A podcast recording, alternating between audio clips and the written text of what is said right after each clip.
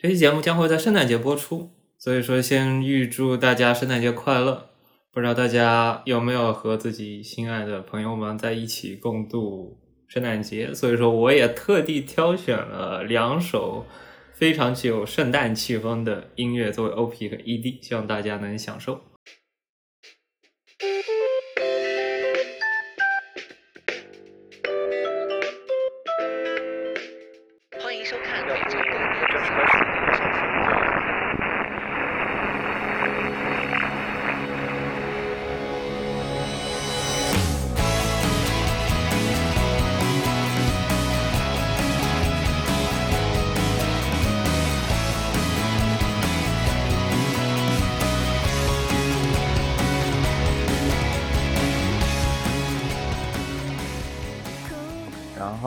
收听极速 channel 最新期节目。这期节目有一点特别，这期节目是一个啊访谈类型的节目，准备聊一下关于最近的有一个新成立，也算新成立吗？呃，是一个关于 Galo 资讯和一些相关新闻和评论的一个社团，叫做 Galo 批评。然后主要的内容是每周发布 Galo 新闻，同时还会啊。收集一些很多人的哦，对于 Galo 的评评论文章，去在公众平台上面发布。然后我是觉得这个比较有意思，所以说发个私信，然后给这个发个私信给 Blackbeard，然后 Blackbeard，然后他就要回我了。然后我就说要趁此机会，我正好聊一下，准备聊一下，看看你们之间啊做这个 Galo 批评的一些经历，还有一些个人感想。方面的访谈类的聊天类型的节目，然后要不各自先自我介绍一下吧。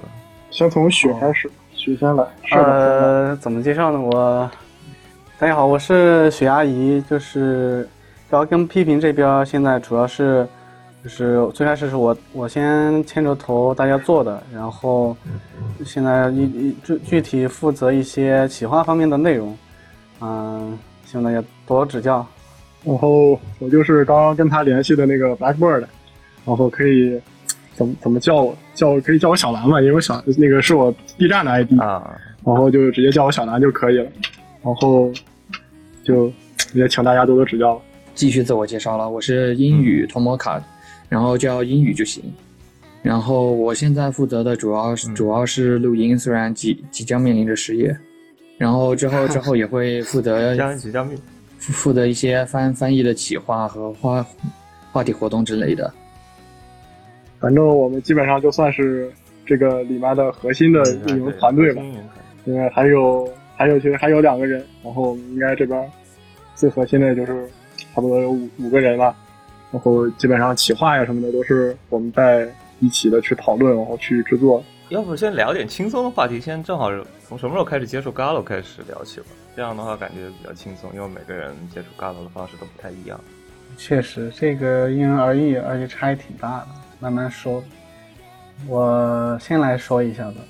最开始，其实我应该算这在座的各位玩 Galo 玩的最晚的了，应该是我一九年的时候。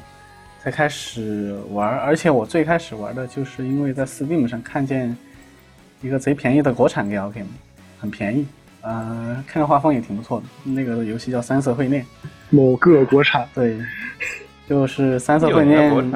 对啊，《三色会恋》对对，当时特别出名的。对，当时挺出名。但是《三色会恋》其实它在一九年之前就早就出了嘛，但是我当时才接触到，对吧？它卖的特别便宜，当时白菜价四块钱，然后就买了。但是我最开始玩的时候，其实最开始玩呢，就是毕竟没啥吸引力嘛，就是刚点开就是全是文字说明，然后用鼠标点击，就看了一下就弃坑了。直到后来有一天游戏荒了，就没没想到点开它之后就就开始一下子一口气玩通了，后来就。就开始发现这种游戏其实还蛮有魅力的。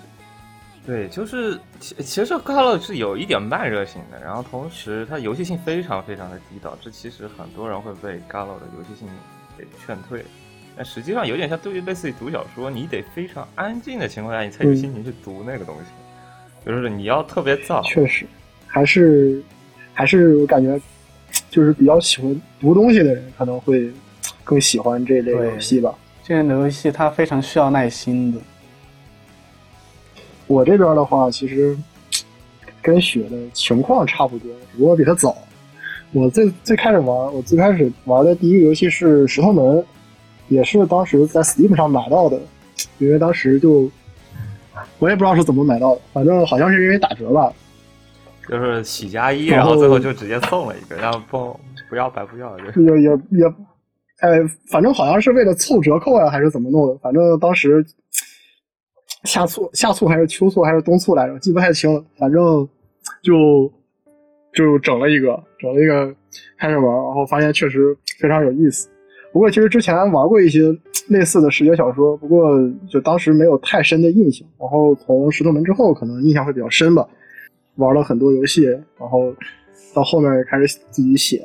嗯，然后我来说说我和我玩 Gale 的契契机吧。这个这个要追溯的就有点久远，最早是在二零零九年的时候。然后我的那有点早了呀，一点久远，这个超久。毛的属于毛都还没长齐。然后那时候我的一个叔叔从日本带回来了一张 FSN 的光碟，然后他在游完了之后送给我了，然后顺便还把里边的那个叫什么全年龄设置给开了。那那不应该是把全年龄设置给关了我我我都不知道，那我都不知道里面有我都不知道里面有十八禁呢。那时候我才十岁呢。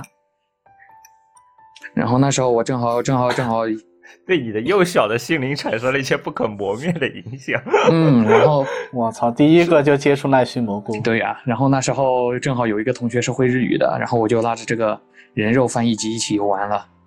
然后当时啃蘑菇生肉还挺痛苦的。对蘑菇的是蘑菇的文字属于不好啃生肉的那一类，然后文风比较独特。对，然后是真正深入 Gale 圈是在二零年，当时是玩了音之师，然后加了一个整整社的群，然后遇到了很多志同道合的好友，然后发现了更多的 Gale 的乐趣。然后这两年打了差不多两百多部，我看一五年玩了 EF，然后中间还有一段时间玩了那个原之空和幽之空嘛。然后包括包括一七一七一八年左右玩了那个命运石之门，千变万花，还有那个嗯国产的那个在那块玩，没有就大高强度的那块，没有高强特别高强度在那块玩这些游戏，就玩的那时候强度不高嘛，毕竟这两年两年打了两百多部嘛，这两年强度就上来了，只能说英语比较喜爱，知道吗？天天没事干就就在那儿推游戏，哦，我感觉能推游戏推到还是还是没有事情干，知道吗？还是因为他比较喜爱，是。这个是这个人不好好考研，天天天天非常的。我真是有的时候就耐心，有的时候推完一个千篇一律的时候，就有的时候推的时候就会去进入一个倦怠期，因为有的嘎鲁真的特别的无聊，所以反而容易没有心情。那确实遇到，其实都我会我会想着我这一次遇到了无聊的 g a l 那下一次会不会就遇到好的了？于是就点开了下一步。我一般是一部费蒙，一部那个剧情作来玩。所以就一般这种，就如果遇到乏味的，那忍到下一步那就好了。确实，有些时候剧情带给你的吸引力，永远在下一步。期待。那有的时候，它有的时候特别慢热，你一定要玩到前面，它会铺垫一个特别长的部分，然后它只有到后面了，它才会有一些剧情的爆发点。前面它一直会有一个有的 Galo，它前面剧情铺垫实在是太无聊了，导致有的时候就玩玩不到后面真正剧情爆发点的时候就退。那倒不，就直接把这个游戏。我倒不会，我倒是只要是我打开的，那我倒会坚坚持把它全部打完，每一条线，除了黄色。属于是职业素养了。我倒是经常就。推一个角色之后就单推了，然后就结束了。是，看来我还是真正的推图机啊！要不趁此机会聊一下各各自 Galo 的那种喜欢玩的类型吧？就各自搞的呃故事类型的癖好啊。哦，我倒是其实更喜欢。就我先说吧，就是我喜欢的 Galo 的类型，就是更偏向于剧情向的，比起那些啊角色更可爱、费萌之类的。我更在乎那个剧情本身，就是对画风，甚至对声音、声优或者是配乐这些可能要求，呃，配乐可能也挺重要的。就这些要求都不是很高，但是我一定是要剧情特别出众的，我就特别喜欢。像我最开始，我前段时间特别喜欢考古，包括去年、今年玩了一些比较稍微老一点的名作的，像是《Ever 十七》，还有那个《Marvel Alternative》。这些的，就是就是剧情比较好的，就是我倒是一般挺喜欢玩的。然后现在大概志向就是以后要玩遍所有九十九十台的作品吧，包括比较出名的一些剧情作品都比较想玩的。倒倒是现在稍微忙了点，没太多时间。我这边就没有什么偏好，我基本上。就是费蒙和剧情作我全都全都玩，而且都玩的，就是基本上都很喜欢吧。我我其实是大部分时间都是费蒙玩的，剧情作就可能玩起来会比较累。就可以，而且它本每年其实真正剧情作其实不多，然后大部分对，就玩玩起来主要其实还是看心情，看心情。我都就是看缘分玩游戏。碰见哪个玩哪个，非常的随意。然后就即便它是费蒙很白开水，但是可能我玩起来也会比较比较开心，我也可能玩的会比较比较爽。所以就不同的游戏要求不一样嘛。如如果是剧情作的话，那我肯定会对它的剧本有有一定的要求。但是如果是费蒙，可能就另外一套标准。然后我也不会说去抓着费蒙说你这剧情不行啊，你这太无聊了呀。角色画的好就可以，我就就是分开看吧。这么看是不是更多的是想对一些剧情本身，还有一些相对来说文学性的东西会更注重一些？呃，如果要说是做视视频的话，那倒是确实。但如果说是玩游戏的话，我对于费蒙，我实际上费蒙玩的也不少的，少说也也快有一百部了。就比如说，你看一一开始一开始我出一开始我就是先写除除了整社的那个文章，我写的我还把那个柚子社所有所有的文章都写了，所有的作品都打了，然后写的文章。其实我一直很佩服你，因为我一玩费蒙就就打开十分钟就玩不下去了。只要角色够可爱，能让我感受到里边的萌点，然后然后然后对对对上。对上叉 P 那就行，多好呀！啊，对不上叉 P 也行，我没救了。对不上叉 P 也能忍着打完。就算很无聊的剧本，其实有的时候也对，就可以玩。看人了，看角色。况且我有一种那种跟那种感觉，就是我打开的游戏，如果我不打完，就是对这部游戏的不负责。所以我一般无论无论怎么样，我都会把这部游戏打完的。对，作为 Galo 玩家的自我修养，就是有的时候我基本上都打开了之后。能玩前半一半游戏都打不完，是很多我也是这样，就有的时候你玩了看头，就基本能知道结尾到底它应该是一个写成什么样的。但本身费文，我觉得费文的《Galo》有的时候就是比起剧情就文本驱动来说，它是那种角色驱动型。就角色本身如果够有意思，能足够吸引你的话，可能它会更能让你打下去。相对于一个更好的脚本来说，对于一个费蒙做的衡量标准。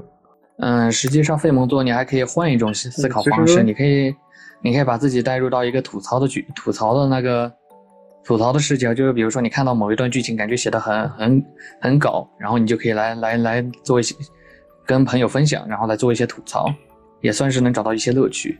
这就是你剧透我的理由。嗯，真的就一天特别累，然后打开了什么都不想想，就是。白天干了一天活，然后脱离时累的要死，往椅子上一瘫，对吧？其实真的没什么太多精力去哎打游戏，然后再打开 Apex，然后再坐半天牢，太累了。对，还是费蒙好，坐在然后还还不如对都不用不用过脑子，对，放松，单纯的点点点鼠标就完事儿了，还是挺舒服的，在那里就真的就是纯是玩游戏了，不用考虑那么多东西。如果你打剧情做的话，多少还是得投入一点精力去跟着走一走。要一定要，他一定要剧情说这种东西，一定要就跟着一起写。就但是问题是，费蒙的好处就是我随便拉一段出来，我玩一玩，从哪里断掉都可以。对，相对于对，我就而且我想不玩就不玩，我想玩就玩。那剧情我他妈看一半，然后我说这个太晚了，该睡了，好像也不太舒服，感受那个气氛就行。对，对对，反正就印象特别深，是当初玩纸模的时候，我操他妈得去上课了，难舍难分，抱个电脑在抱个电脑在课上玩，直接把课敲，好难受，而且还是还是就是当时是实习课，就敲不了，就是那种不能在不能在后面摸鱼实验，类似于实验的那种课，电脑也带不了，然后也不能去，也不能摸鱼，也没法翘课，只只能去上课，特别尴尬，而且那课一上上一天。哎，说起来，你们做内容的是做内容输出的契机什么？因为并不是所有人都会玩游戏，都会去做内容的输出方面的事情。我们三个里面最早的肯定是我，这个最早，因为可能你不太清楚，就我们之前是在小黑盒写东西的。然后小黑盒其实它最早的时候运营比较像贴吧，呃，对。然后它也是社区式的，就它是社区发帖的那种形式。然后，呃传统，但是它没可能没贴吧那么对，没贴吧那么。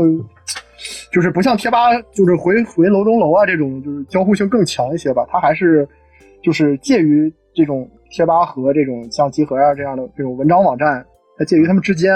嗯，就是它可能是有一个社区，然后它它也可以，就是它也是主要的文章，然后大家在下面评论，就是类似于一个这个样子的形式。当时，然后我当时去小黑盒的时候，就他们那边甘露区是刚建，我就。混进去了，然后当时其实还都没有什么人，然后就想的是，既然没有人写，那我就写一写。抢占舆论高地啊！大家倒倒不至于抢占舆论高地，就是一开始就单纯的发点什么个人兴趣向的开箱啊，或者是对对，就是开箱啊，或者当时正好赶上去去日本那边玩，然后发点什么巡礼的帖子，然后还。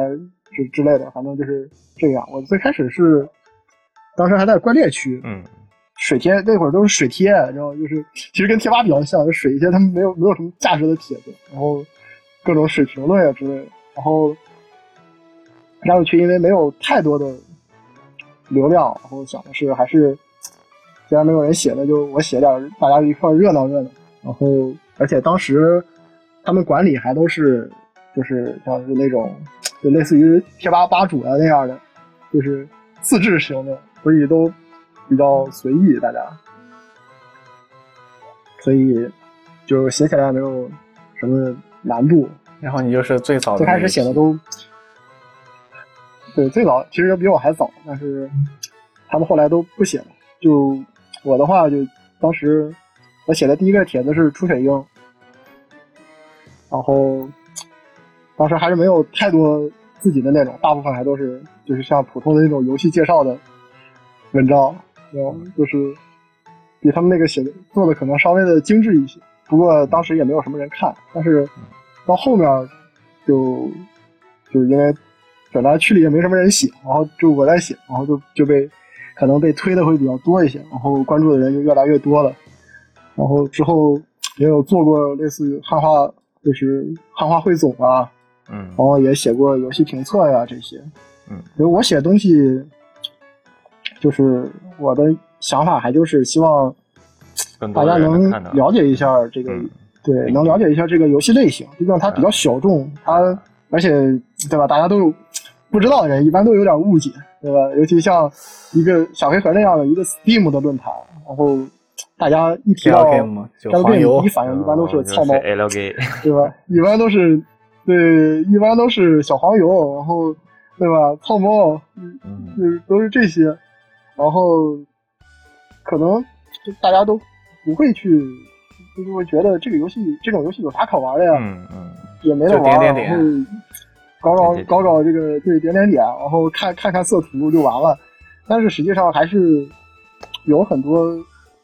非常好，非常不错的故事可以去很多没发现的了解一下，可以去赏一试的。是，对，它还是有很多。我觉得它比起游戏，它还是更注重故事性。呃，对，它还是更像，对它。其实我个人就比较喜欢这种偏故事性的东西。就我对，其实我对游戏剧本还是挺看重的。就我更希望有，就一个游戏它有一个非常好非常好的故事能打动我，比起它。这个各种神奇的游戏性，然后就我可能更加看重它的剧本，看重它的叙事，所以我觉得《甘露》还是一种非常不错的就游戏形式，它值得更多人去了解，所以我会努力的去写一些这些东西，我也希望就有更多的人能看到，然后我也希望我我自己的想法能跟更多人去交流。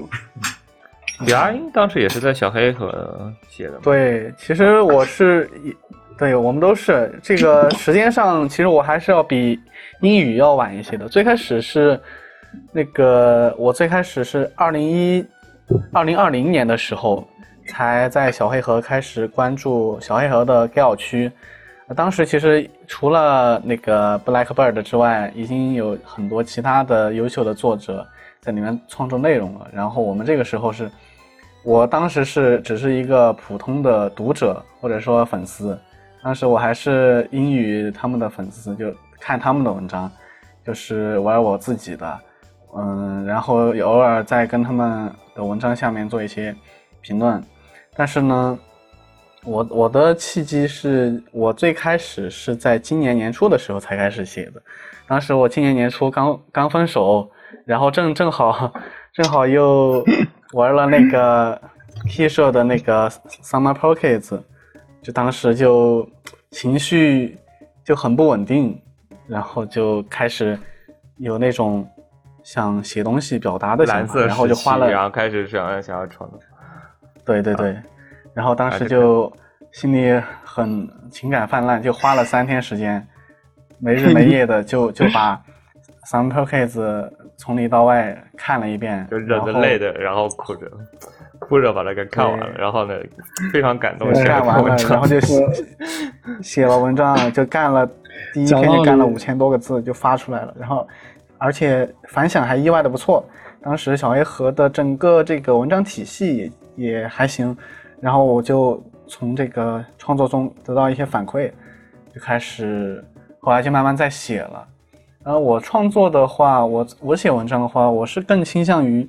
聚焦于某一个作品，嗯，就是我我是只写评测的，或者说感想的，嗯，我聚焦于这个作品里边他想表达的中心主题，还有它里边的一些比较值得探讨的问题、情感这些方面，我会把它单独拿出来，然后用我的文字把它表达出来，或者提炼总结，对，加上我自己的一些创作，然后。我希望我的我创作出来的这些内容能跟后面某个看到我文章的人、玩过这个游戏的人产生共鸣。我觉得这就是我我想要做的事，然后就一直坚持到现在。然后后来就跟我从一个普通的读者到了一个文章的创作者，然后再跟他们几个人一起几个作者一起认识，我觉得这是挺好的一件事。哎，说起 SP，我当时 SPLB 发售的时候，我还想写一写 SP 的，结果就估掉了。黑黑黑个，嗯，好估。我都我发现我写我都写了快两千字了，然后我就给估掉了，我就，然后没有赶上 SPRB 的发售，我就想反正都发了，那算了，不再写了。呃，确实，我其实不是很喜欢。个不属于写评测的那那一类，他喜欢写汇总。不是，我是我是。不喜欢写评测，我特别不喜欢写评测，会陷入到那种观点输出。我我是不喜欢做观点输出的，就我比较我其实我也不怎么看评测的，就说来惭愧，其实你们写的大部分评测我都没有看过。猜到。就我个人，我个人不是很喜欢这种，就是比较偏主观的这些东西。我觉得如果写出来的话，就我我。我比较，我这个人可能观点比较强硬，所以我就不太喜欢把我自己的这种比较认可的观点去说让大家都认可我的。然后我感觉这也不是一件很好的事情。而且，如果我写评测的话，一个是这个游戏可能确实我很有感触，然后我比较想写，我觉得这个游戏特别好，然后我希望跟大家去分享它。然后就我写评测一般都会比较注重于一些。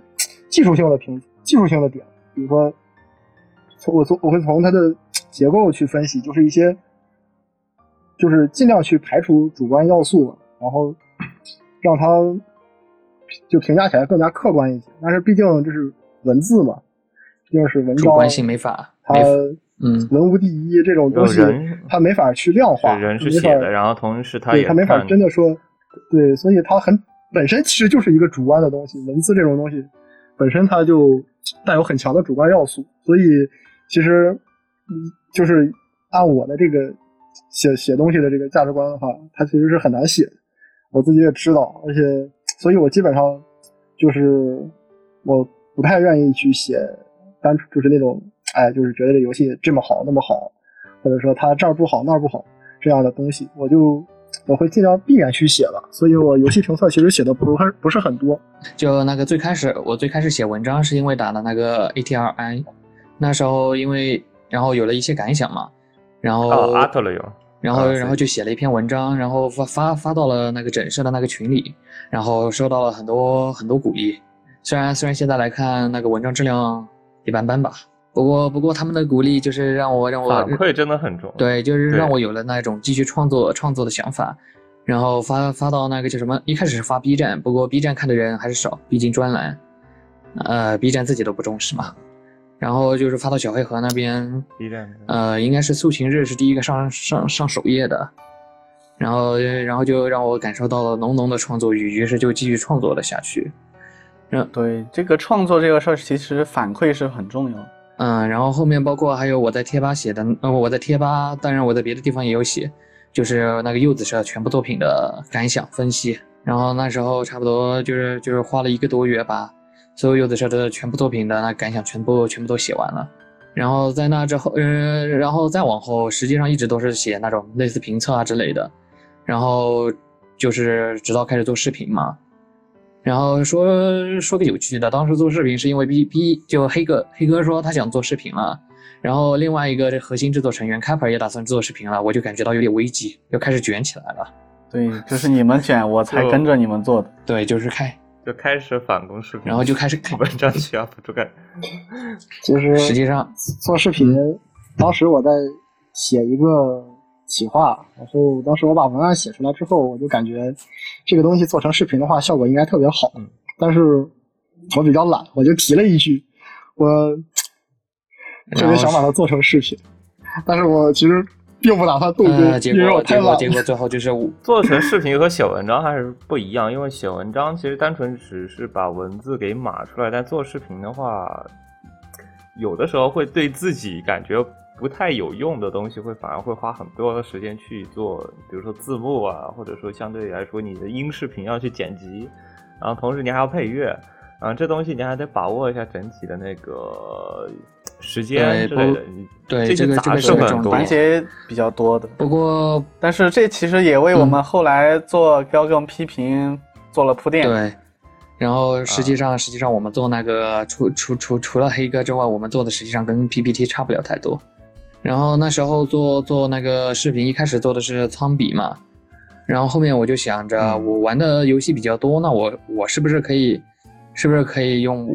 就是因为我玩的比较多，所以我我能能够介绍一些，就是 Gale 的会社，然后说说他们的代表作，说说他们里边那些人，然后于是就开始做概括的眼光做新视频，然后就是开始做那个 Gale 会社开始进入盘点，就 Gale 会社介绍，然后现在现在是做了三期，不过不过暂时暂时先搁一下，之后之后再补全吧。我是有计划把那个如果可以的话，把那些国内知名的全部全部都做好掉。然后包括还有做那个叫什么？我看，那个虚那个奈须蘑菇的那个剧本家介绍，那时候单单纯就是因为有个粉丝跟我说，他想看，他想看，既然有人想看，那我就做吧。好宠粉呀！然后我就开始做了。然后还有一个就是那个音之客，那个单纯就是因为我是个整厨了。就是要做自己想做的才对呀。对，包括创作比女那个，我就感觉想做的才会有输有输出欲。当然是如是创作是的创作的想。比如说那个我最近写最近做的那个叫什么创作比女的恋爱公式的那个视频嘛，我是看到贴吧一大堆人，哎呀，你看没玩懂这个游戏，没体会到里面的内涵，然后一啊一堆一堆在给跟风跟风的，然后我就想着，那既然既然这样我可以做视频，那我为什么不做我的我不做一个视频来？来把来把那个就是作品呢作作品来进行一个分析，然后把把我的感想说出来呢，然后就有了这个视频。嗯，是不是你们做高楼批评也是做高楼批评几个人凑在一起的契机，也是因为这呃当时是一堆人有这几个人扎堆做视频过后，然后就说，然后正好黑哥这样起头在一起做的这个高楼批评。我时间点稍微有点错，这个时间点错了一点。这个不太一样，这个这个待会儿待会儿让我们的雪社长给你详细的介绍前 因后果。对前因后果，我对其实雪是社长，我们都是都是打杂的，只不过是是来剥削你们是高级。我发现，我发现，其实我干的最多的，还有一些低级的打杂工。没有低不低，高不高，大家都是打工人。三角贸易，黑奴贸易。哈哈。好，现在现在我那我就就可以给现在简单讲一下，或者详细的讲一下一些。其实详细的讲一讲。其实最开始，嗯，最开始呢，我就是刚才讲到的，是从今年开始我才开始写文章，写到后边，然后在小黑盒就跟其他几位作者熟起来了，熟起来大概这也是三四月份的事了。然后这个期间呢，我就在就我们因为作者之间比较熟，然后就就商量着，就是做了一个作者群这样的，一起相互交流交流，慢慢交流，然后就大家彼此就比较熟了嘛。然后天天有事没事水群水水啥的，大家都熟悉对方。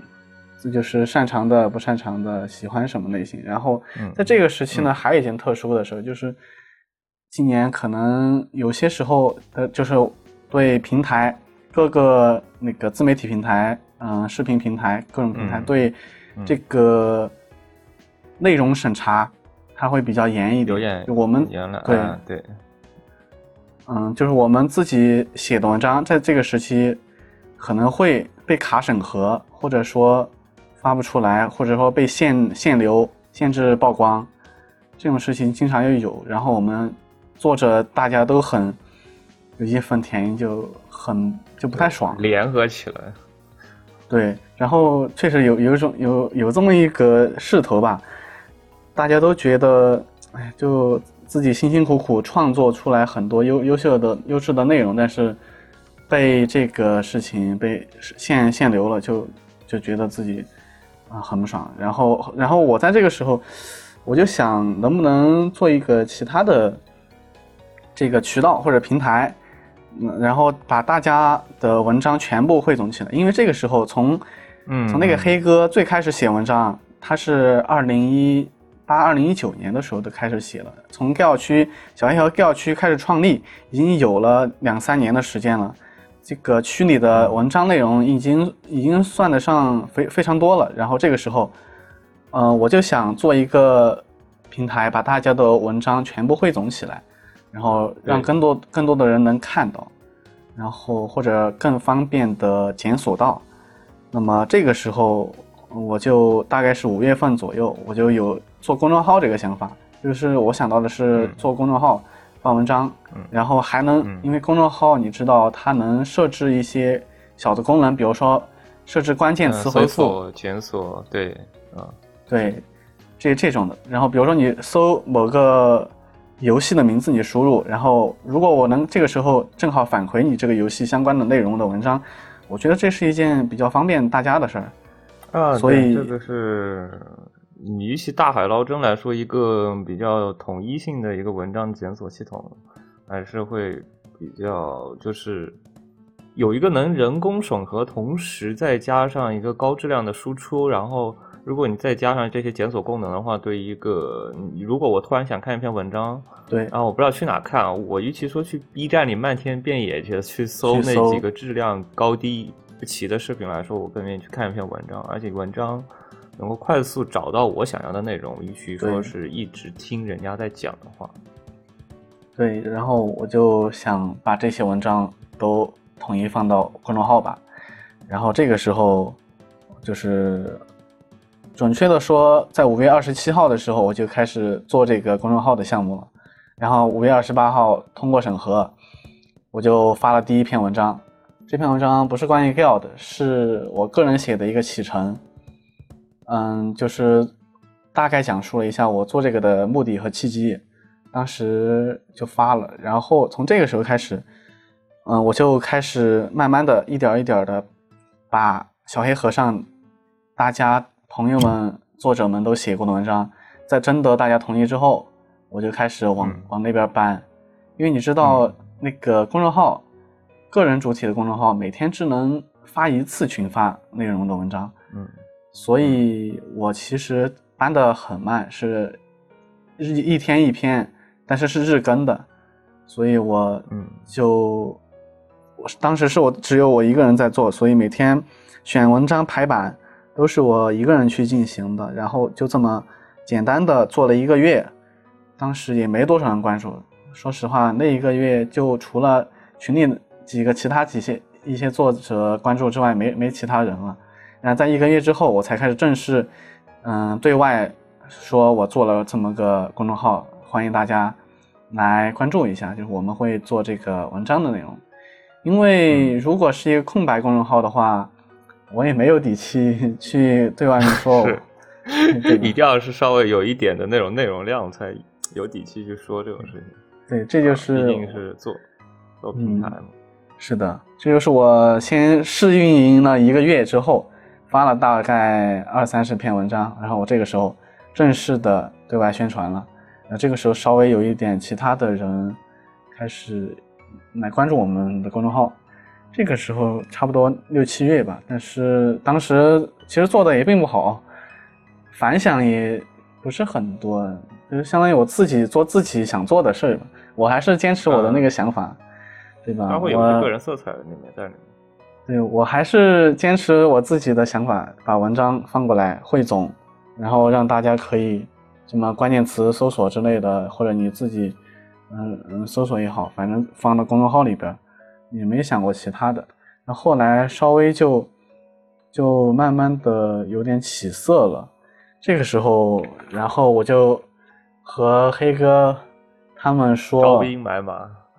对，其实当时大家关系都很好，然后偶尔是帮着，其实也在帮着我做运营，比如说，嗯，有些时候帮我排版或者帮我发发文章这些的，帮我调整，这些平时都有在做。后来是。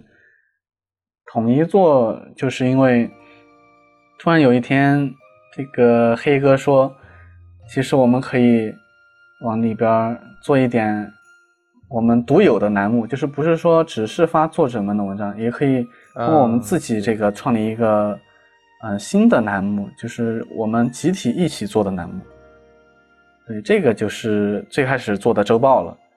嗯，周报就是 Gal Game 这个圈子里边新闻的。汇总吧，然后这个时间是在九月二十六号，已经过去了四个月了。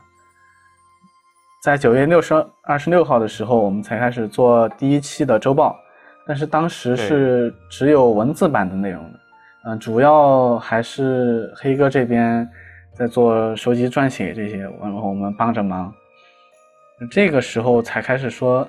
有一个团队一起工作的这么一个雏形了，然后大概是在十月份的时候，十月份成都有个漫展叫是 CD 二五嘛，然后对成都是 CD，Call Me Day，对 Call Me Day，然后当时我们当时因为我家离成都比较近，我我国庆国庆节的回时候回去了一趟，然后顺便顺便黑哥和其他一些人。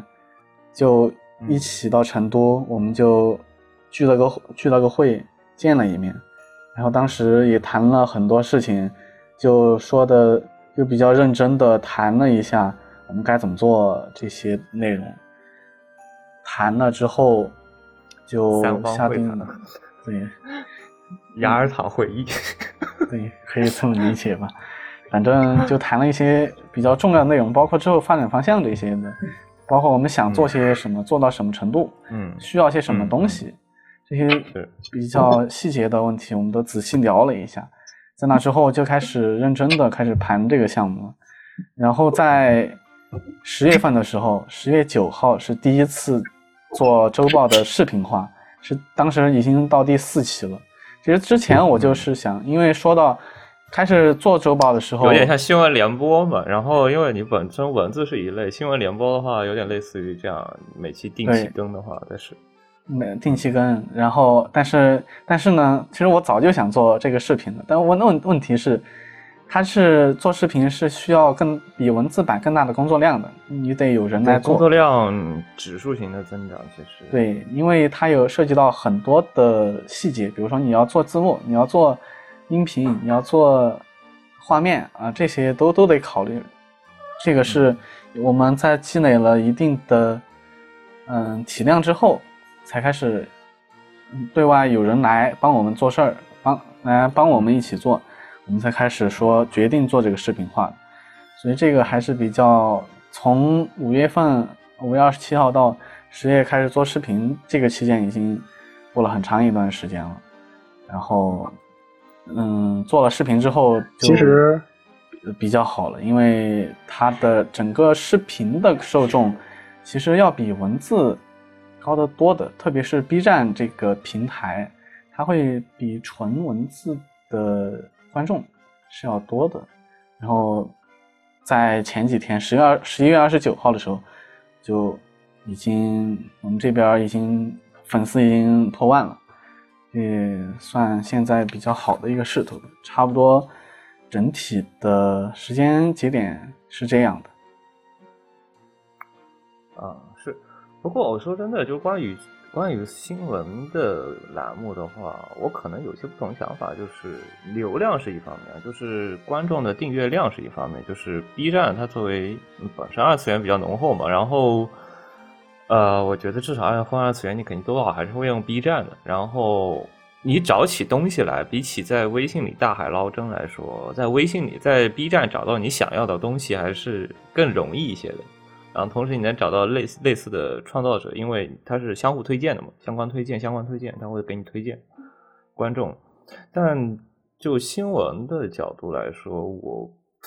我新闻角度，我可能会如果说看新闻的话，我可能会更倾向于看公众号一些，因为呃，怎么说呢？文字版比较如果当我对，因为当我要快速阅览，并不是因为你有的时候你看标题你就知道新闻内容大概是一个什么样子了。然后，但你如果说一个十分钟的视频堆给我，我可能要看完十分钟我才知道视频内容，或者我要一直划进度条。而一个公众号的形式去看新闻的话。我只需要把每个标题看完，然后感兴趣的标题我再细读，有的时候就会很快的。你大概其实五分钟以内，你可能就不会把一篇文章看完，这个效率还是不一样的。当一个快速检阅的时候，就每天新闻类的事情，我可能会有不同的想法。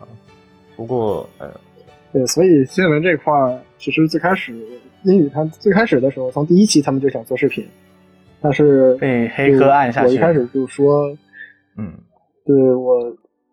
我我可能有点强迫症，或者有点这种完美主义者的这种感觉，得要做就做做最好。我说你做视频，其实对你做视频，其实就简单的堆 PPT 的话是没什么效果。就是就视频和音频，我觉得我感觉就就是那种文字，就是视频的优势是两个可以，它更适合展示展示内容，就是它那个图片的内容，对图片的内容会更多，然后它会有声音，会会去读，比如说我可以单纯的挂耳机我就听着嘛。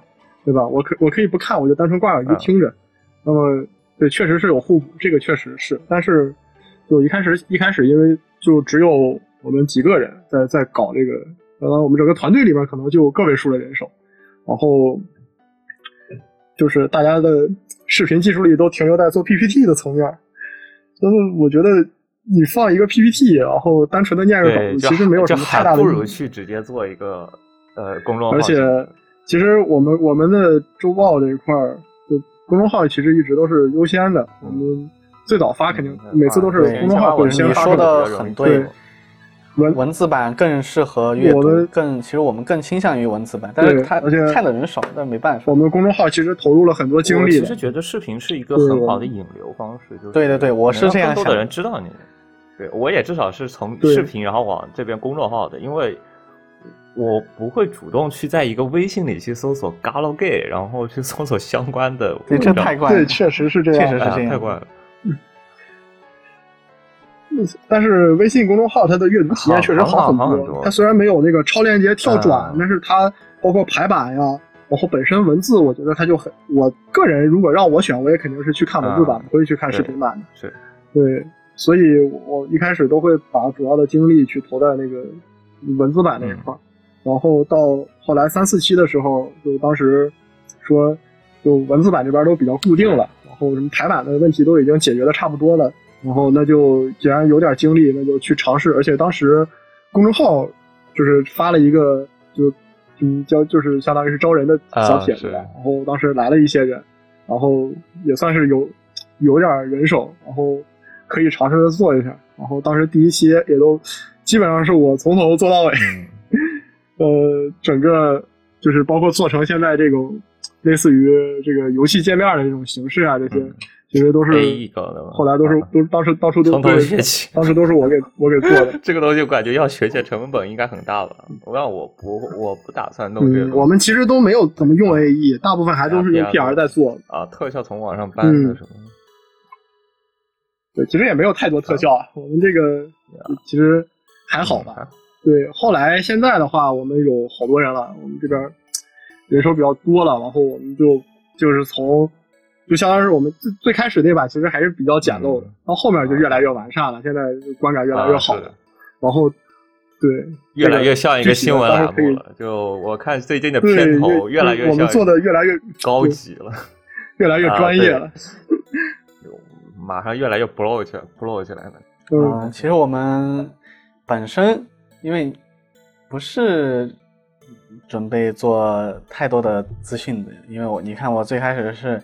往评测往这边搬的，所以说评测呃资讯类栏目其实是一个怎么说呢？最开始是一个边缘化的副产品，但是因为做视频这边可能比较方便做一点，就先做了这个。嗯，没事，你先说你的题外话，你的题外，待会儿这个待会儿可以再说。就是我想问一下，为什么叫 Galo 批评？哦，这个也也不算题外话，这个是比较重要的。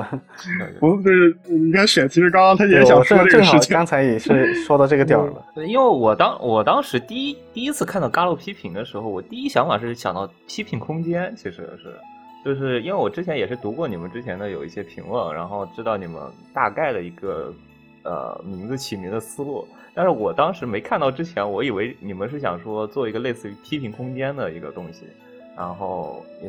就统一的一个平台，然后让能让我们去看，啊，实际是什么样的？呃，其实可能批评空间的批评也有这层意思吧。就是说，批评这个词儿呢，因为它是有，呃，平常是有两种含义的，一种是说的是美学上的解释，对于一个对批判批判形式的，对于一个。作品、文艺作品、文学作品的一个文艺批评，就是对它的各方面的一个解析这样的。另外一个是狭义一点的生活用语，就是嗯，对缺点和错误提出意见这样的批评。对对，就负面意义上的批评。对，然后其实我们的我最开始我最开始取名是想取这个前面的这个批评的含义，而且其实这个。嗯，怎么来的呢？这个取名的灵感啊，其实其实不知道你知不知道，国内还有一个做嗯做这个类似的自媒体的叫 A C G 批评。呃，可能不了解，因为不了这个是哪一个？这是这是哪一个在哪个平台发布？这个是嗯，就是有一个国产 game 的制制作制作者，应该说是。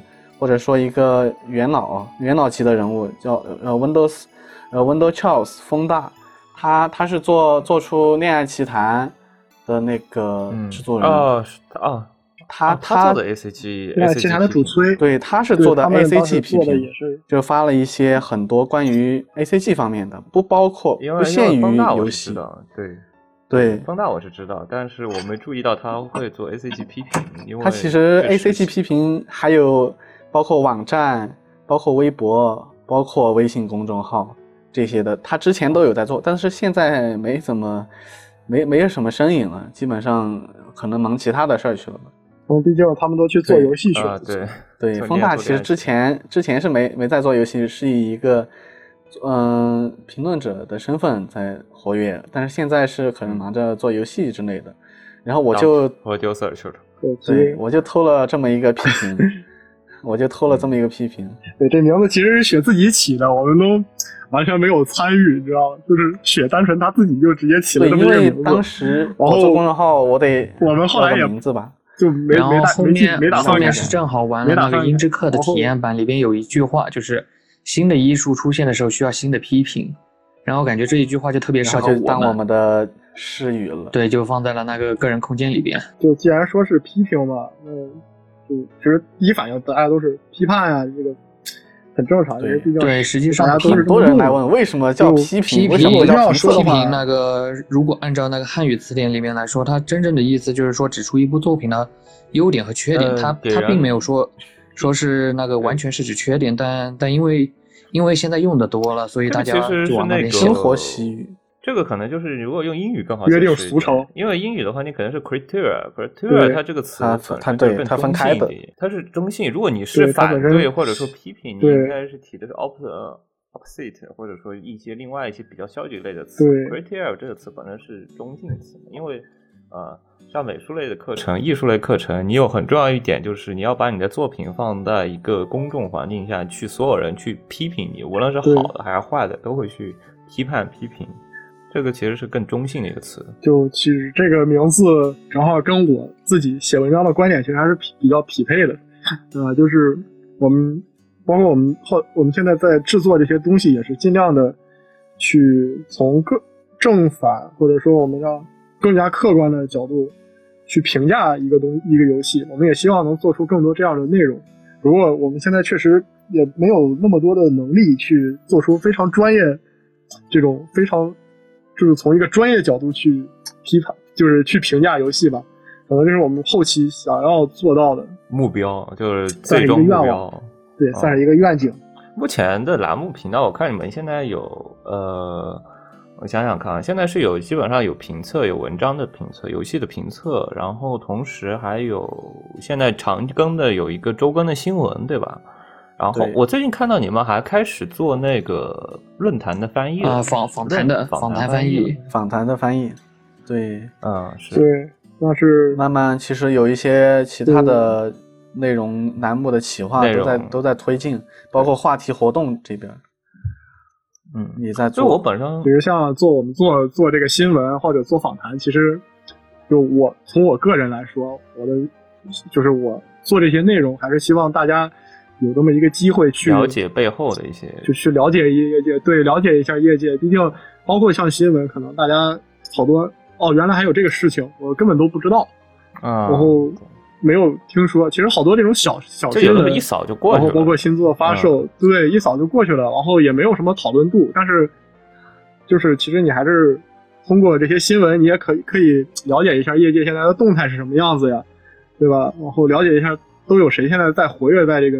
行业里面，然后哪个会社现在活得比较好，哪个可能活得比较糟糕？对，其实其实也算是一个推广，就是也算是一个手段吧。对，一个手段，一个就有的时候，包括我自己写文章的时候，可能我会发现有好多素材，其实根本没有人去整理，然后我根本无从查起。我要想了解一下三四年前、四五年前发生了什么事情，然后我发现我根本没有地方找，我不知道。然后我只能大海捞针的去找。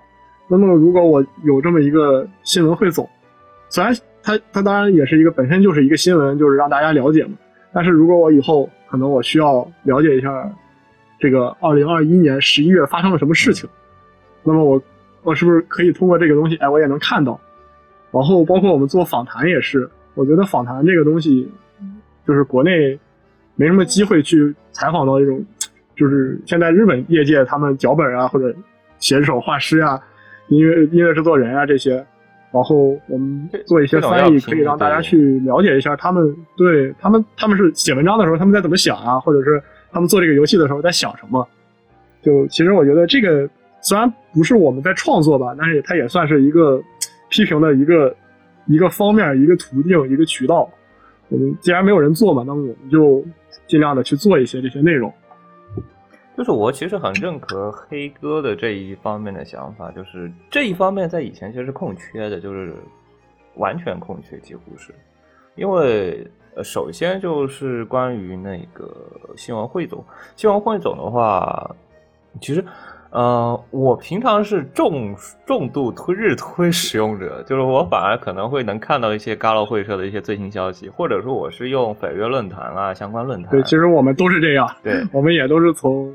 对，就每天基本高强度刷，但是主要是没有人整理，对，还还能看到，但是主要是没有人去整理，对，日本还能看到，但是有可能你想你想确认一下，或者其实我当时写写那个阿托利的时候，我当时想去翻翻那个祭祀他的那个就是他最早他他画风的那变化啊之类的，我去翻 G 四的推，翻的我特别痛苦。我就往前翻好多好多。推特有一个功能，它不能翻，不能限定我是要哪一年到哪一年的，它不能这样子限定，所以说要一直往下滑。它没法那种按时间检索，特别烦。我当时当时坐着就是在车上嘛，然后我从我我家当时坐坐车到市里，还没花完，而且还有加载到目的地了吗？还没翻完，加载时间。对，一直在刷，一直在刷手机，然后都刷不完，特别的痛苦，所以。有的时候，其实我觉得做一下这种汇总类的东西，其实还是有很，也是有想就是意料之外的这种好处的。然后斐月是那种那种，它其实是更多专注于就是会社或者说星座发布，就是这一方面的。但其实它在汉化，对，其实只有发发售的这个新闻嘛，它一个月可能就更新一次。就但是你在汉化方面这一方面，你在我以前是完全完全完完完完完全全空缺的。汉化呃没行，对，尤其还有周边呀这些，其实真的周边新闻基本没人去做。这个东西只有高强度刷推才能看得到的东西。对，然后呢，因因为我以前找 Galo 的时候，我以前你也知道，就后中后期了过后，就开始就是我已经懒得等 Galo 汉化了，因为 Galo 汉化这个东西是个完全没有计划性的、不确定的事情，不知道啥时候能做出来。对，哎，就是有的时候几个 Galo 跟玩家聊天。哎，这个出汉化了吗？哎，这个出什么时候出的汉化？我怎么不知道的？然后呢，就是已经玩过了，我就。哎，确实经常有这样的事情。但是你要是能给一个这样的发布途径，哎，这个东西要汉化了，然后呃，我可以最近关注一下。这个事情明显是比以前就完全大好捞针，或者说就每天无聊的时候突然搜一下，我才知道这东西汉化来说，明显是效率高很多，而且是能第一时间玩到这个游戏。这是我觉得是新闻方面的一个好处。然后另外一个方面就是关于访谈，嗯，访谈方面就是以前这一类的访谈就是完全个人像，可能也就在贴吧有一些人真的非常非常非常喜欢的，他会去把这些访谈给你翻译出来放到贴吧里，然后呢，这可能就是一些当要做什么测评啊，当要去考古啊这种东西一个重要的参考资料，但这个东西是的特别难，但是特别难找，特别难找。而且贴吧日常吞帖，你可能会发现，他发了一半，然后其中有三分之一的帖子都被贴吧自己给吞掉了。对，可能你这个二零一一年的帖子，可能这个吧都没了，然后呢，这你就找不到了这个东西。对，就没有了。有好多都是，哎，我就历史珍贵文物、珍贵的一些资料看过，这个绝对我我绝对看过。嗯，对我绝对看过这个东西，但是我我。后来我想用的时候，就是找不到啊，找不到了。这个你不可能就随手崩下来，就是有的时候做一个统一的信息整理，反而是个就是有点像图书馆一样去做一个备份 database 去做备份，明显是你把它丢到一个贴吧论坛里嘛。随着岁月啊，本身这些还有注册的一个那种要求嘛。有的时候你要去注册，你才能看到它这个内容。有的时候你是网上直接去检索，你检索不到这些信息的，你必须要去注册，你才能看到它这些内部的一些翻译的内容。你如果说，那你这样的话，其实反而一个微信公众号，就开放性的平台去发布这样的去检索，可能会方便很多。呃，同时，除了爱好者以外，其实这样大量的访谈内容反而只是在汉化组内部才会知道，因为汉化组有时候汉化的时候，呃，他会把这些访谈内容去自己汉化了，然后方便他之后自己进行翻译，但他不会放出来的，就这些资料只是在内部发布。但你呢？你们能把它给把它翻译出来，其实是对我们这些二创或者说是那种写测评来说，是个很重要的一个参考图。参考参考资料，对，非常非常重要的参考。我们也希望就是做这些东西能大家有帮助，包括大家也能就通过这个访谈也算是了解就除了了解游戏，还有了解制作者，包括制作者背后的故事。就访就访谈，实际上就是能让玩家更加了了解作者想法。太困太主观，对，写测评不能太，就是写测评容容易陷入自己主观论断嘛。嗯，哎，你先说。这样的话，拉近一下，对，就是增加一下对业界了解的途径嘛。然后，如果从团队来说，就是我们希望也我们也希望增加一点我们自己独创的内容。嗯，是。之后单干了之后，你觉得跟团队之后是不是有一些别的方面？比如说开始日常周更过后，有没有像以前单干之前，就是天天只需要写文章的情况下，有没有什么差异性的工作？有啊，工作上的差异。我先说吧，就是因为因为我是那个负责负责录音的嘛，然后然后就是就就总会有 DDL 那个东西嘛。然后自己做呢，肯定不会有。自己想想想啥啥时候做啥时候做。对。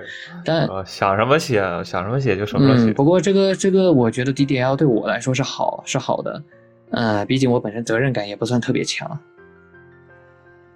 嗯，不过 就是嗯，就这个增加了我的责任感。介绍一下各自分工吧，就是几个，就是如果说因为。批嗯，各自主要在批评 Galo 批评里的一些分工情况。我们如果说分工的话，其实我们五一共五个人，最核心的团队之间是没有。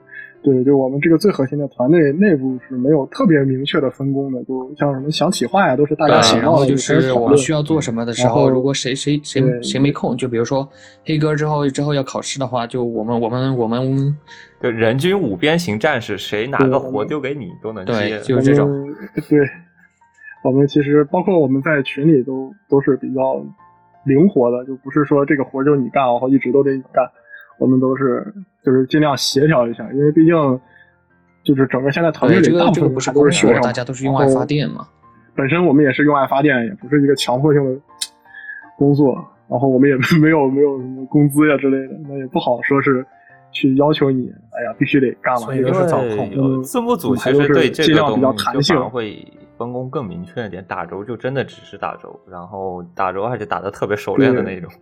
然后可能现在前期前期人不够，还是工作要互相分工。其实我们人也还好，就是我们也是会把这些具体的每个部分都切的比较细。只不过我们这个人不是固定的，就我们不是只有一个人去干，我们还是会就是考虑到大家的时间呀之类的去具体干。然后像就是我们这个整个内部企划什么的，也不是说。就一个人就企划完了，就大脑谁想到，就是谁负责想，一个人负责做，大家也都是大家一起想，一起做，然后一起完善这个细节，感觉不错，就就把这个细节给。然后就比如说出现了什么问题，然后也是大家一起补，就像之前那个 Steam 那个出现，就做 Steam 那个促销促销视频，然后出现点问题，还是黑也是黑哥黑哥来把把剩下的锅给补的。其实说到这个就。那个就是，其实我因为我我可能比他们哦，这个说起游戏游戏促销这个事情就特别有用。就前段时间有个不怎么玩黄油的人，然后突然问我说：“最近有 Steam 有啥黄油促销吗？”然后哎，我突然看到你们发了一个视频，然后默默的就把这个链接丢给他。嗯，挺好的，嗯，非常好的。然后这个这个想法就是当时 Kapper 他自己想的，说是做一下这个内容，做一个视频吧。然后我们就。视频可能看的人会比较多嘛，做然后来做好了，就做一下。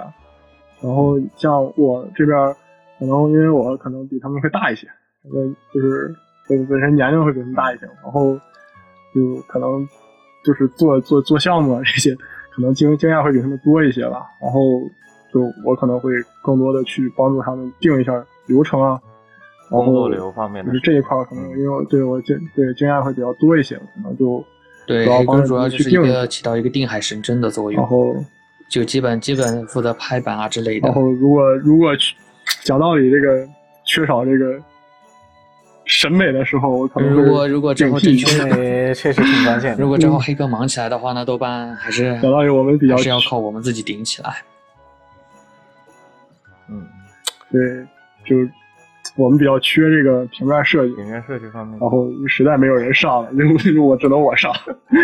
平面设计不太没有办法，但是实际上做周报过后，呃，特别是你们一周及时性的这个东西，就量哈特别大，而且一定要在哪里哪里更的话，就是啊，对个人的时间安排，对，就是对时时间安排。就到最开始几期，最开始几期就没有办法。就是大家周末疯狂加班加点加班加班，对，疯狂疯狂干，然后可能会会稍微拖一天。最开始我们可能有的时候周二才发出，然后慢慢就到周一周一晚上，现在的话或者周一周日晚上。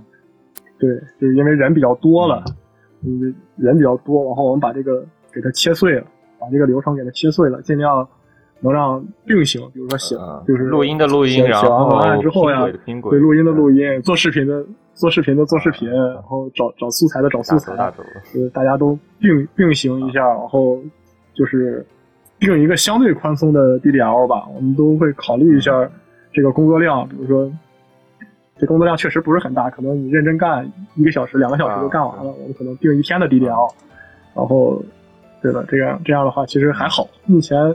没有遇到太严重。实际上，对于成员来说是那个 DDL 的影响不是很大。对于我们自己来说的话呢，就是就是成员没法干的时候，我们自己就要就必须要把它这个周周报就至少要做出来。啊，对，一般一般来说要做一个周报，做一个视频的话，还是得。有人把各个环节盯一下，就是你这里做完没做完，你得催一下，看着他做完。对，要负责各方面的对齐，还是要给人看。对，就是如果如果不催的话，就不催。这个这个一般都选干，一般是我来催，我来盯的。boss，催人这个事情特别重，而且催人这个事情是特别忌烦的，就是有的时候你不能催太紧，然后呢。对，要非常委婉的，而且他可能做出来 还不尽人意，你还得拿过去返工，还得还得自还得自己还要对跟他，对跟他你要跟他私下要说很多很多细节，你这里图片不能这么放，你这里应该再加一个转场，有点像汉化组一样的，就是。其实我觉得你这边是不是可以定个工作流，就是统一的模板出来了？因为我感觉像这种其实有的，我们其实是有的。我们现在是按照这个在做，所以现在来说大家都挺熟练的，要要相对来说比最开始做容易的多了。因为比起从头做起来，这种模板定下来过后，只需要把图片啊这些东西，就是模板化的工作流出来过后，其实。对，其实就相对难度已经小很多。现在，所以渐渐的周报已经算是稳定下来了。只要能找到有人做，然后我再去盯一下，就没太大问题。当然，如果不盯的话，可能还是稍微有点问题的。不定的话，就拖延症，拖延症，慢慢就上周差点就有点晚了。上周差点就割掉了，割掉倒不至于，但是晚要晚一点，晚个一两个小时。每天其实每周的周报你们是怎么？去挑选那么海量内容的，因为毕竟每个会社就每次经常会有什么活动啊，然后基本上会发售周边啊、汉化新闻啊这些东西，你们都是怎么搜集？特别尤其是汉化新闻，我觉得这个是最难搜集。汉化新闻，这个我这个我来说吧，汉化新闻是用那个 VNDB，VNDB 有个那个最，你知道 VNDB 吗？嗯，就那个它的那个主界面的最那个海外的，对它的那个主界面的最右下角有个 Just Released。就是最近发布的，就你从里边可以看，就包括中文，它它里边都会有记载。就如果有中文的话，它会它那里发布的就是会明确的标着一个中国的国旗，然后你看到了，然后点进去。对对。然后这是这是第一个方面，然后然后至于关中那方面的话，那个那那个就更简单了，那个那个 VNDB 会会有观众几个主要代表。对，那 V VNDB 也会有，然后中后就然后还有就是我们去看那个终点，终点这个论坛就是它会按照那个。那个时间顺序来进行排列的，就是就发的发，就最近的会放在最上面，然后就看看我们有没有什么嗯。什么遗漏的，嗯，然后就是贴吧呀之类的，就是相当于是对。广撒网是属于那种人人肉搜索都看一看，是人肉搜索人肉的，基本上都是人肉搜索，包括新闻也是人肉搜索，大家所以一般新收集新闻的人都有四五个。对，一般是嗯，收集新闻的话，我感觉就其实是可以把它单独列、单独整一个账号出来，然后就专门，呃，就四五个账号、四五个人，然后分别关注这几个、这几个、这几个会社，然后去盯。嗯，实际上实际上有有一个是就是那个日日推那边有一个是专门就是汇专门汇总账号做汇总号的。啊，对，是。然后我之前也那那一个他们有那种对有那种类似，他会大部分都比较全。但是他也会漏一些，所以我们我们就相当于是有安排人去盯这个汇总号，然后我们再安排人去各个会社看一看。一般来说是不会漏的。对，基本上其实它时效性不是那么强，没有那么强的时效性。然后就是新闻收集这块主要就是雪和英语，还有那个我们还有一个人，他们几个人，四五个人吧，一起在做这个。然后到后期的文案这边，包括新闻的筛选，基本上都是我一个人在弄，大致是这个样子。然后新闻筛选这一块儿，就我个人态度就是能全就全，尽量不去就是筛掉那些不太有用的新闻。但是有一些特别无聊的，比如说他发一个什么推特的那个头像呀之类的，这种就没有任何的价值的，我肯定就不带要的。然后他有经常会有那种什么推特转发，然后抽选一两个一张签名色纸，经常有。我我这种一般我也不要，因为我觉得就首先你你得上推，你得转发，然后你大概率抽不中，你抽中了还不知道怎么邮到国内，这种就没有什么意义。所以这种我一般也就不选了。大部分就像什么发售周边呀，或者你看比较多的还是星座这一块的消息，我还会。就都给他收进去，哪怕说他新作有一点点的消息更新，他们会社都很喜欢，很喜欢这种挤挤压工。然后今天放两张 CG，明天放一段介绍，他们就是要这样的话，我尽量还是都会收集进去的。但是就我们之前就遇到过，就是新闻太多了，然后做的内容太长了，很累，很累。配音配音配的然后到后来我们就调整了一下这个。对，开调整了一下，然后就我们后来就开始做简讯嘛。哎，我们把一些不太重要的新闻就放到简讯里面，我们简单提一下标题，然后具体内容我们会放到文就是文字版里面。毕竟文字版它可以只看标题，他要感兴趣的话可以再看文字。视频版的话我们就不去。视频版的话其实是是相对于来说是做精选，对吧？对，就做过精选，因为包括录音那些就是。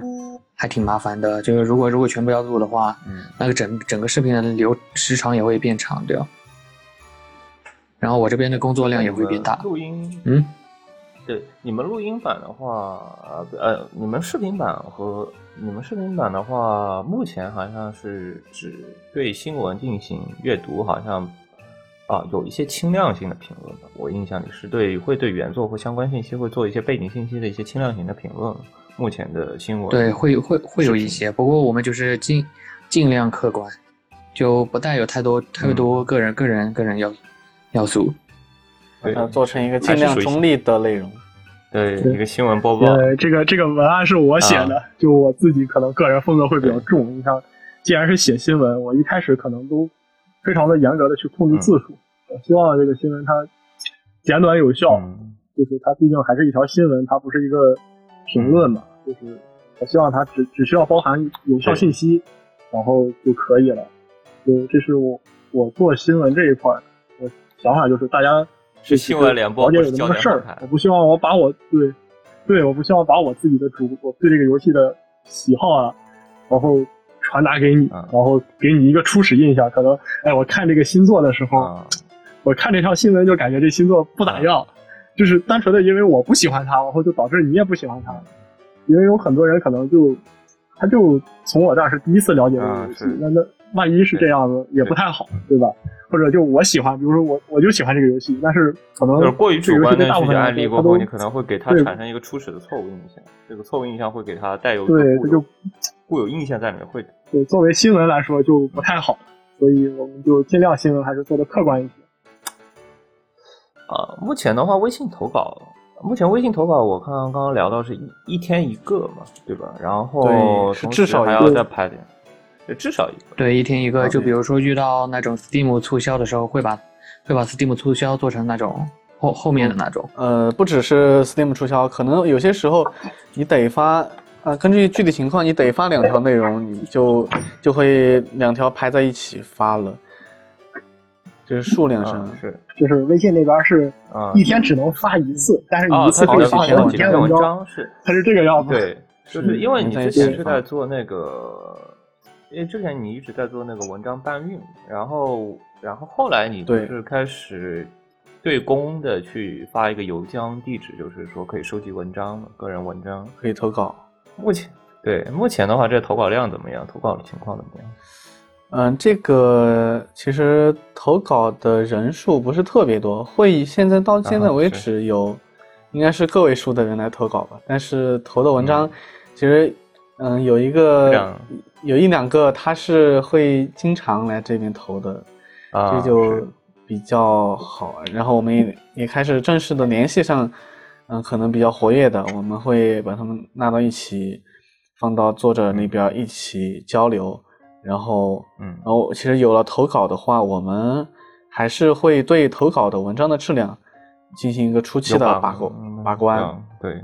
对，对它进行一个初期的审查，有没有什么呃文章质量够够不够嗯公正，或者说过不过关，有没有什么明显的不能发的内容，然后可能会有一些嗯修改需要修改的地方，我们会反反馈给作者，让他那边进行自己调整，然后到我们这边可能就。再审查一遍，改一改小错误、小毛病，然后就就能发了。然后一般来说有投稿，咱们就会是会优先发投稿的，嗯，是这样。然后大概文章搬运和嗯，你说现在文章搬运和投稿比例大概是多少？呃，看这个有些时候，嗯，是一周基本上投稿大运搬运。有些时候是还是可能没多少人投稿的时候，还是会用之前的文章来进行搬运的，这个就说不清楚，看有没有人投。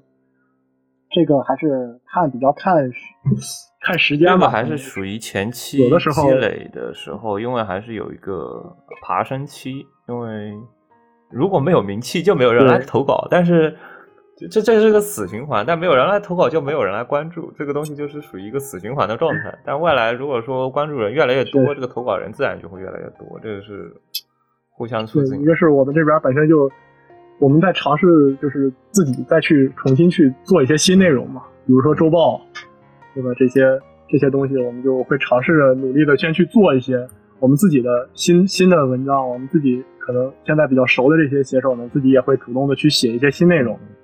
然后就是投稿，尽量的去用我们以前的存稿吧，就还是这个样子。存稿越用可持续性，可持续性发展，不要越用越用越少，堆了一个养好。嗯，对，不可再生资源还是得嗯精精挑细选，节约一下。是的。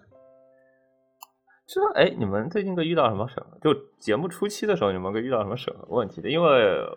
我做的内容是尺度相对来说很大的，相对来说很大，呃，遇遇到被卡的情况还是比较严重的。不知道你们这边，这边你们这边其实相对来说还是比较正常的。对，就是我们制作周报会尽量避免擦边球那些，然后包括筛选新闻的时候，把座把座是会直接被筛筛掉，基本上都要直接筛掉。然后偶尔偶尔被卡，就是比如说什么那种打码越打越色啊之类的。我觉得在 B 站打就是更新 OP 打码是个非常必要的一个事情，在 B 站更新这些东西，反而有的时候我就已经不想在 B 站看了，因为啊都有码码的关系啊都有码。因为我在说到这个，我在做这个星座汇总，我每个月那个星座我都会去做月刊，然后我的那个月刊里面会放 OP 的，然后我其实发现现在。他们会社的 OP 越做越正经，你知道吧？越来越不需要打码。尤其是一些正经会社，他们那边好像就是保守起来了。而且像好多那种他做萌拔的游戏，就是明明显是以 HS 为卖点的游戏，他们 OP 都做的非常的正常，都不需要我去打什么码。那挺好，不知道他们对。但其实我觉得作为 OP 来说，OP 作为一个宣传作用来说，它它也是要投油管，或者说像 YouTube 这种公众平台，他们也是要投，他们不能对还是要去发，不能说只是投在不能太对，不能放到只只放到官网，只放到官网上宣传力度还是不够，所以说我觉得他可能会有这方面考虑因素。随着油管这种话题量越来越多过后，他们可能也是要把啊。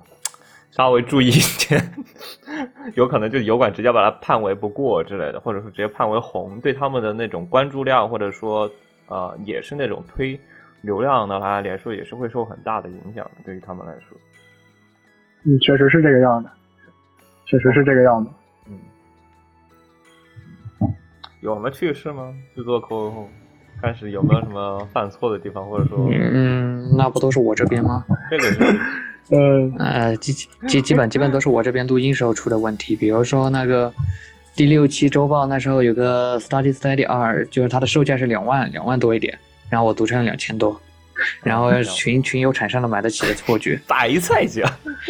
然后再比如第八期的时候，两万多日元，脑子短路了一下，把那个百分之三十到五十的折扣想成了五到七折，五到三折，什么五到七折？五到七折就对了，好不好？你说的是五到三折，五到三折，五到七折就对了。三到五折，三到五折。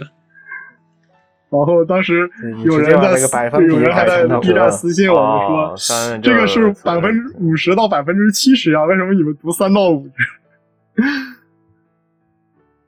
啊，日常口误。嗯，录音是最容易出错的。对，录音，录音其实返工的次数也比较多，不方便改的东西都需要重新录改的一个东西，因为它，对。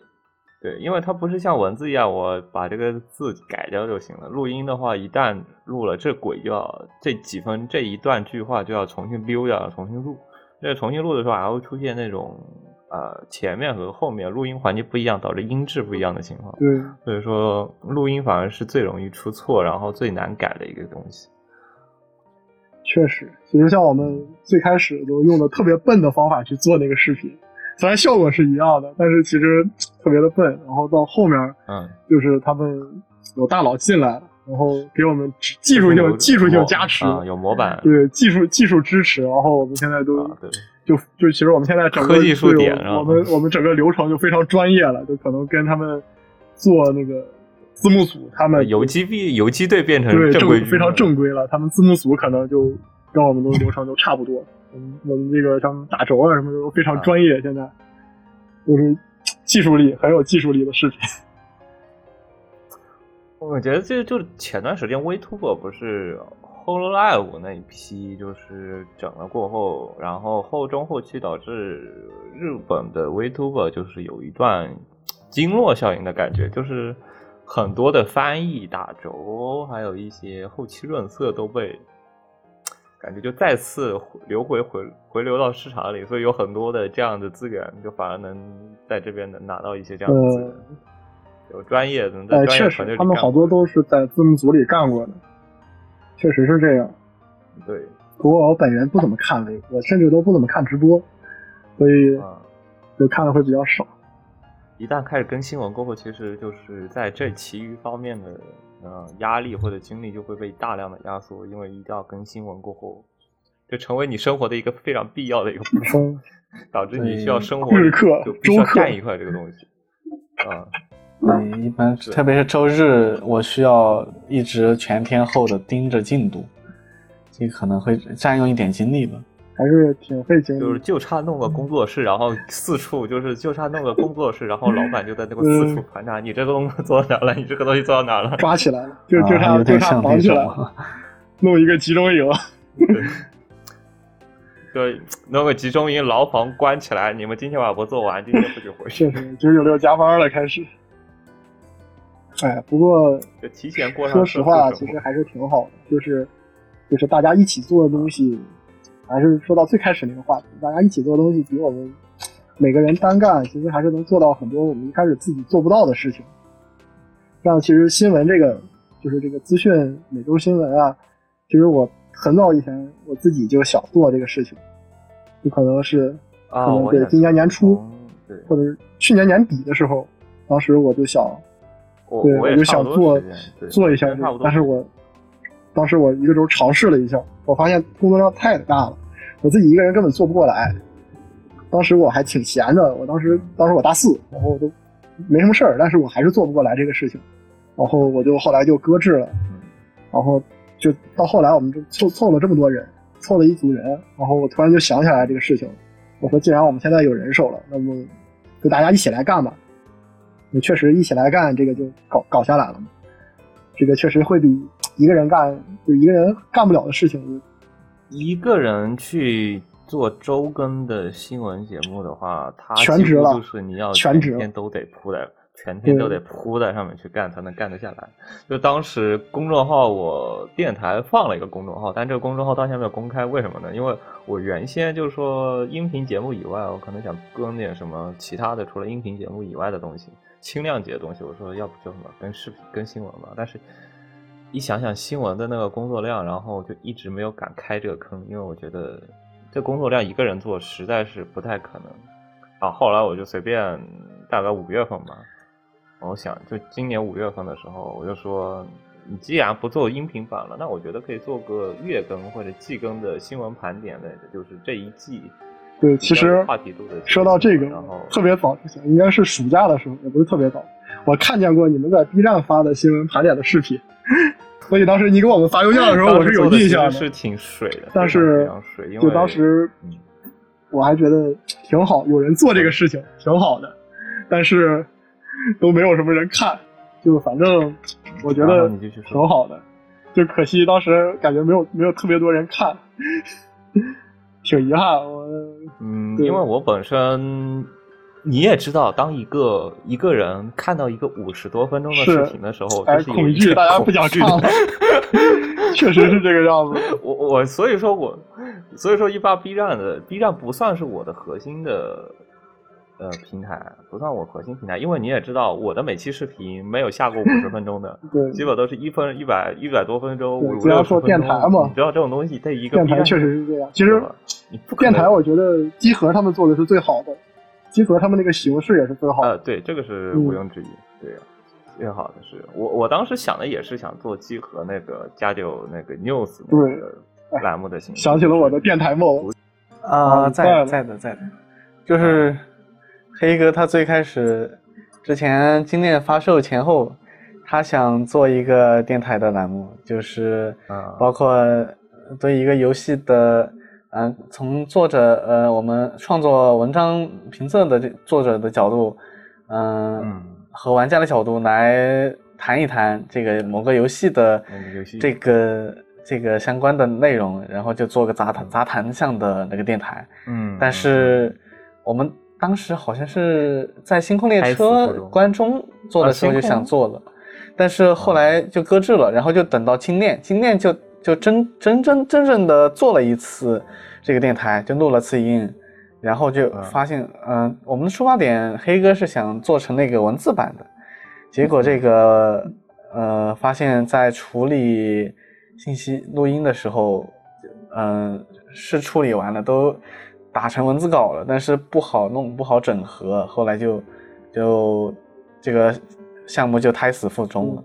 其实就是被我的强迫症所害，我就属于那种感觉这个东西不太好，不太行，就是不太能拿得出手，我就干脆不要了。是那种，我干脆不做了，算了吧。当时我们还录了好久，我们当时聊了好几次，聊了谈了三四次吧，应该录录音录了也得有个。两两三个小时，两三四个小时，这个就是一个很尴尬的一件事情，就是既想要保持轻松的感觉，同时又要保证文本的严谨性，这个东西就容易，你也知道会容易棒读。如果说要尽量的注重文本的呃严严谨性的话，就容易棒读。然后，但是如果说你聊得过于轻松，有的信息点或者说有东西就聊的不会特别的严谨，这个东西是一个很难权衡。对，其实对做电台，其实我觉得做电台最好的还是面对面，但是太不现实了，太不现实。对，面对面效果可能会挺好，效果肯定是最好的。面面对面其实效果是最好的，但是你也知道这个东西，呃，你找。这么质量就是同样质量的，对，太不现实了。你要再把它 太不现实，不太现实。除非办一个工作室，不太现实这个事情。嗯，办个工作室你也得想要在同城找一个同样质量的人。我们可以，你能做内容输出，同时还要这样 发工资，对吧？就是就只有说诚聘专业电台主持人。多少多少薪水？我包五险一金过来给我录节目，呃，不太现实嘛。后来我们就暂时就搁置了这个项目，然后我的电台梦就碎了。哎，不过确实我感觉还是能做成集合那样还是最好的。集合他们那个太太太好了。集合那种确实，集合其实本身是属于他的一种副业，对他们本身就是做电台，他本身是。呃，电台其实是属于不，其实那种集合最早应该是广播电台吧？广播电台，然后后来它同时它也是新闻论坛嘛，它是那个论坛。北京的北京本地的广播电台嘛，我记得他们最早是。呃，有的不，有的是编辑，出身，有文字编辑出身，有的是。反正他们做他们做的那个广播就很专业了，他们也有录音棚，然后嗯。特别专业，专业录音室，几个麦克风给你怼在面前，你也想想看，这一套设备下来要多少钱？他们也会去做那种车载电台，他们太专业了，学不来，学不来，只能看一看。太专业。真的是主要，我觉得真的阻拦做电台的最主要就是一个人做东西，是你只需要一个人，就是我想什么做就什么时候做。但你一旦涉及到其他人同时，就是我，而且你这边是做视频嘛，你这边做视频其实是不一样的，你这边做视频就可以错峰，就错开的来，就是说我这边可以提前弄好，然后我交给你，就是不需要同时进行。那如果你要录电台，是完全另外一个意思了，就是你一定要在同样的时间，几个人都有时间的情况下，然后在合理的录音条件下去录音。这个事情是个非常非常理想的一个情况，这个所以说导致太理想了，实现不了。而且你这个节目还不 啊，对吧？对，就是我这边平常做电台也是难度有一点高。对于就是节目质量要求来说，如果说再加上你的节目质量还很要求很高，你要录音录废了，这一期节目两小时录废了，你再录两小时，而且人都会而且还有一个特别尴尬的事情就是，一个话题你第一遍聊其实很自然，但是你第二遍聊的时候就特别的尴尬。你在聊，你要装作你没有聊过的样子，就特别尴尬。我我有的时候我对电台有点负的附属的想法，就是电台作为一个你内容输出的副产品，就是你有的你在内容输出，有的是在正经文章里面你表达不出来的内容，你可以在电台里面去做你的延伸的内容的闲聊，作为闲聊的方式是去输出你的在文章里没有表达出来的东西。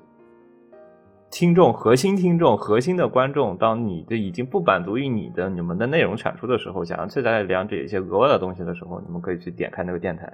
那电台永远不是这个东西的核心，主要吸引人的东西。对，就算是集合，它的集合的文章区其实反而是它最核心的东西。其实它现在做的电台反而是它文章区的一个偏附属的一个东西了，并不是说。他其实反而会推荐你去看七和的文章，因为他写的会更详细，图文并茂一些。我们开始画大饼吧。其实明天只有咱们四个知道。嗯，这这个我说这个看我说一下吧，就是有一个，就是首先是一个 UP 主的访谈，就就专专专访一些那种跟有相关视频的 UP 主。嗯嗯。然后然后然后然后就就我个人来说，我是希望作为一个那个星座预测，就是猜测评分的那种，类似。那个动画那个名作之 B 八你应该知道吧？就他们会做那个那个个就那个销量销量预测，作品销量预测。对，就那个无论是开光嘴还是被打脸，都感觉挺有趣的。啊，对。然后然后是那一个今年没来的一位叫 Kappa 的，他是说打算他是打算做一个那个新闻吐槽的视频，就每每每一段时间有点什么搞笑。搞笑又比较值得吐槽的新闻，然后然后就想做，然后给它写成段子，然后再统一的作为一个娱乐放的形式，就是吐槽。对，不过这个这个人手不足也没法开展，也没开展。然后况且也还有一个问题，就你做吐槽，你得掌握一个度，就你你吐槽的太过，那就变成瞎黑；你吐槽的太浅，那又娱乐效果不足。这个度其实捏它这个东西就很有水平的。对，实际上实际上这个问题也挺明显的。就比如说最近他在他在写文章的时候，实际上我一直在帮他把把控这个。就我们我们也会互相互相看各自的文章，就是看看就对方对方有没有什么问题啊之类的。暂时的企划就这，主要就这三个，还有之前说的那个秘密的。哎，吐槽吐槽是准备一个吐槽是准备那个一一个人做？没有没有没有，是之后之后要做的话，肯定肯定是大家一起做。吐槽的话，我们如果做的话，也是大家一起做。录音的话，呃，应该还是会两个到三个，还没想好。没想好，可以说没想好。相声的形式，你知道吗？就是那种呃，对吧？我们确实也是这么想的，但是其实找两个人录音就比较困难。呃，我不知道你们以前都看过一个杂志叫做《绝对领域》，有本就是二次元杂志，有印象。那个绝对领域它其实会出年鉴，它年鉴是什么呢？它会把今年的所有的 Galo，它会把它给挑出来，然后尤其具有话题度或者说具有测评的，它会每一个 Galo 做一篇文章形式的，就是测评或者说是评价，然后挑出今年的，呃，有点像做排名，但是对于排名来说，它的深度。肯定还是更高一点的那种感觉，呃，我觉得是是个想法。就比如说，我们可以就是某一部作品，就是让我们那个就以十分的标准，然后让那一个 Bill Game 的那个打工群里面来进行投票，就是这个这个是给多少分？有这个想法，不过这这一个实际上也有也有一定的问题，就是就不一不不是很不是每个人都会去玩星座嘛，就有可能就是看看到那一个呃对，涉及到汉化和非汉化的一种这样的问题。对，但如如果如果做成那个就是就比如说今年今年有哪些汉化，就汉化的话，那个这个这个就还算还算可以。嗯，是对。就是每次 Galo 玩家就会遇到一个问题，就相对于看番的、看小说的一个问题，就是 Galo 的汉化和与生肉的时间点差距非常长，有的时候出了三四年，他会才会给你放个汉化出来。哎呀，这个也没有办法，等吧。这种是，反正如果特别想玩，可能会去啃。我大部分时间其实也是等汉化，毕竟啃生肉挺累的一个事情，挺累的。未来，未来你们会不会有那种出实体杂志的感觉？就是那种同人志啊，或者最早就是当时 CD 二五的时候，就想着说，大家到时候要不然凑一块做个场刊吧，大家写了这么多文，章，嗯嗯去去个去个 CP，去个 CP 之类的，摆个摊儿，然后卖一卖。哎，摆个摊卖卖一卖，就是有的时候挺好的，就把感觉我们就今年最精选的、最精选的 top 的几个文章，然后征求原作者同意的情况下，是想做的，我们是想做的，但是对是想做，就只能说有能力我们就会去落实吧，毕竟这个要钱，印印印要钱，然后就是毕竟。主要是期待一下，未来买到一本叫做《Galo 批评》的敞刊。嗯，确实可以期待一下。期待一下。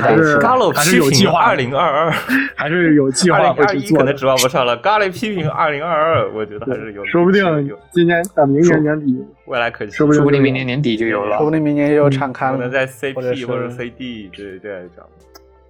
有进军日本的计划吗？应该没有，应该没有，暂时暂时没有。那个反攻大有有想法呀，我们可以想，我们我们可以我们可以就是我们可以组组组团去日本旅游啊。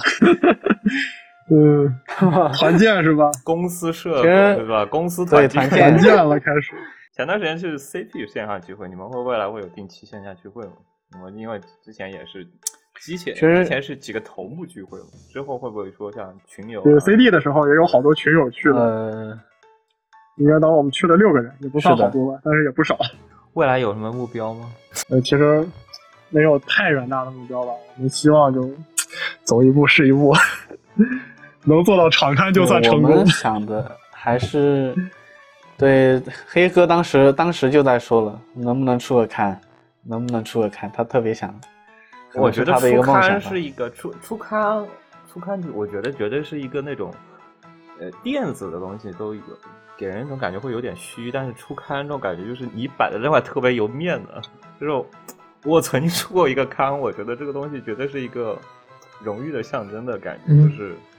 对，作为一个同人创作者，除了除了出刊之后之外，我还我还就就就我来说的话，我是希望发展成那个类似于专攻 Gale 方面的那个二次元狂热那样的那那样的那种。呃，对，对我其实绝对领域其实整体内容有点类似于专攻，就是有点像专攻 Galgame 的一个动漫杂志的感觉。嗯，不过到时候但是之后没了。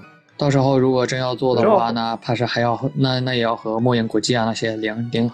联合一起来搞了那种，就因为其实实体杂志已经是完全没落了嘛，所以说有的时候可能你坚持做实体杂志反而是不太现实一件事情。有的时候一年出个社刊，其实啊至少不亏本的情况下，我觉得还是有可能。要要就算要亏也是小亏，小亏不可不承担得起，承担得起。创作者总想。就总想不想完全照着自己原来的那一套思路去写东西，总想去做点新的东西。其实就是你总是按照原理，总是按照原来的模板去做一个东西，我感觉按部就班的可能反而没意思，就会对自己来说会感觉没有成就感，或者说没有一点新鲜的东西。想要去总是会说想要去从一个不同的角度，或者说从一个完全新鲜、完全从来没试过的角度给人去创作东西，不能说。呃，就是比如说你测评个 Gala，我就从剧情什么什么什么什么，啊，呃，剧情，然后配音，就因为日常配音不就日常评论 Gala 不就这四个方面嘛？音乐，啊，按照这四个方面去写，音乐、画面这些，对，每次按照这个去写，总感觉会有一点空虚，内心感觉有点空。对，呃，实际的感觉。实际上，这个我想到了之前之前有人发过的一篇文章，就是在 Q Game 里边寻找见证，是不是搞错了什么？就就是就是说就是说，就比如像像屋顶屋顶现实言那种，他们就是以以特别奇特的奇特别奇特的视角去看那些作作品。再比如说，就比如说那个知乎上面有一个叫那个性别视角下的素琴日，就算也算是一篇好文章吧。文章肯定是好文章，但我但我始终却不能认同。就因为我觉得，就既然你你想说讨探讨一个 girl，你肯定还是要从更大众的角度去探讨。就你得你得，就就是你得从还是还是得回回到最最原本的最原本的东西去说。至于你说的，至于你从性别视角啊那些，我觉得就只能说是创作者的自我满足。关于性别，就关于性别视角这方面，就是有的时候，有的人创造，有的人写做一些企划方面，他会是，他他可能就是哲学，他可能说原本是哲学区 UP 主。然后呢，他就随便抓一个，嗯，对，比如说最近什么切入点，他就每次都是以哲学的角度，他是他是把那不同，他是把那一个作，他是把作品作为一个切入点，然后去分析分析切入点，分析一个是一个东西，他他会带入一个固有观念进去，嗯，对，实际上他探讨站在一个哲学里面，我认为他探讨的就不是就就有点偏离作品作品本身，跟游戏根本没有关系，对，实际上那一种我是不太喜欢的，不过只是我的个人喜好了吧。哎，这个其实更多是个人喜好或者说创作观点上的问题，但是确实这种，就你完全是感觉是那种不动脑子的，就是那种完全是依照你的固有观念去评价一个完全新鲜的事物，但这个新鲜事物可能它产生的原理跟你原来的固有观念是不一样的。哦，这这个正好正好我遇到过，就比如说，就前前几天我在打游戏的打那个创作比女，你知道吧？嗯，对。就我在打的时候，那个我是没发现它剧情上的一个设计。为什么要这么设计？就是当时是那个黑哥，就 Blackbird，他跟我说了，就他告诉我，就是为为什么是这样设计，我才感觉哦，原来是这样。但实际上，就我看了网上很多的评价，他们都没有发现这个东西。其实就很多人玩游戏，其实就其实哎，正常玩的话都非常的主观吧。其实你像说，尤其是像对，其实尤其像我感觉就是就是。就是哪怕放到该路区，云玩家也是特别多的。现在都是这个样子，毕竟互联网比较发达了，大家有个手机就能上网，然后都有有各种各样的途径去获得这个关于一个游戏的信息。然后很多就是我可以不去玩这个游戏，然后我都完全可以参与到这个游戏的讨论里面。其实这是就。很正常的一个事情了，已经是，就所以，其实还是我觉得，一个游戏还是你去问好不好啊，还是玩一玩才才知道，自己体验一下。对，我觉得是要自己玩。对，还是自己玩一玩，真的是亲自己玩过了，你才说这个游戏它好呢还是不好呢？你才有一个自己的判断。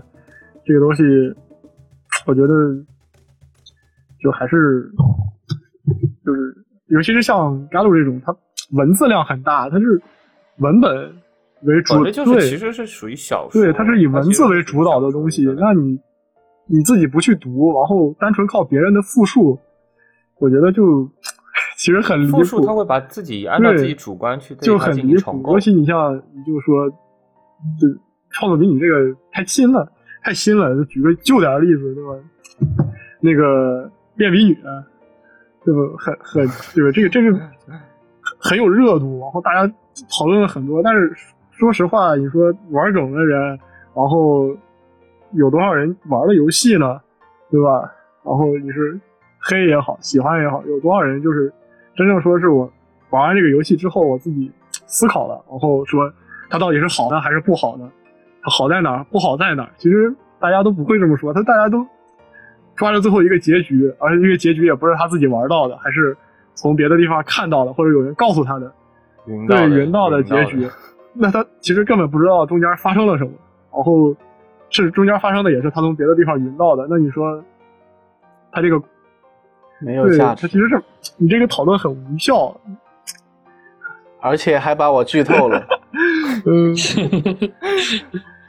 我就很难受。反正本身你会有一些固有外界的固有跟你加上一个印象，会产生对你游戏有一些对，就相当于是你你对游戏的理解被别人干扰了吗？会有误区啊，会会有会有误区，会会有误区，会的会的。就包括你还甚至包括你之前玩过的作品，也会对你玩这部作品也会产生影响，也会一点误区。不同人玩不同作品，你实际在玩一个完全新鲜作品来说是。对，其实像之前，就就是说英语他们玩创作英语的时候，其实你想。你在别的群里看到别人说的那些话，是不是就对你本身就造成了一个主观的想法？你会一直带着一个想法去玩这个游戏，然后你会忽略掉很多你本身应该看到的东西。其实是这个样子。某种意义上啊，就是当你联想到练比女的时候，就其实就已经对你这个游戏已经开始产生一定的误区了。对，然后呃，实际上这这这个都还这个都还好吧？我觉得，我觉得主主知道就是。就是这样，他们很多人一开始都在说：“哎呀，脚脚本不行，脚本不行。”但是，然后你就带着这个脚本不行的主观去固有印象或者固有预期在，你就觉得这个脚本不行。然后你在玩的时候一直在找这个脚本啊，它这儿也不好，那儿也不好。然后你越越玩越觉得它不好。实际上，它可能它本身其实做的还是可以的。然后它有很多闪光点，它做的有很多做的很好的地方，但是都被你忽略掉了。你就会把它做的不好的地方放大，然后就变得不客观了。对，实际上现在很多都有那种，就是，就是就是很多人，我就比如说绯约那边的，就是很多人会觉得，我我指出了这部作品哪一个地方不行，哦，我很牛逼，就实际上很多人会有这种想法，但他们这种想法就没有没法看到那个这个这个作品它到底还有哪些地方是好的，它有哪些地方是值得学习的，他们就会忽视掉这些。对，我也是，就我个人来说。我还是想从一个比较积极的角度去玩一个游戏，哪怕这个游戏它可能口碑不是很好吧，或者说就我接触，哪怕是内扣怕了，我接触到一个新游戏，我那我也会尽量的说，我会说它对有什么地方做的好，游戏还是要认真对待。它有什么地方做的好，尤其是说我想去，我想去推荐一个游戏或者说之类的，那我还是会从它。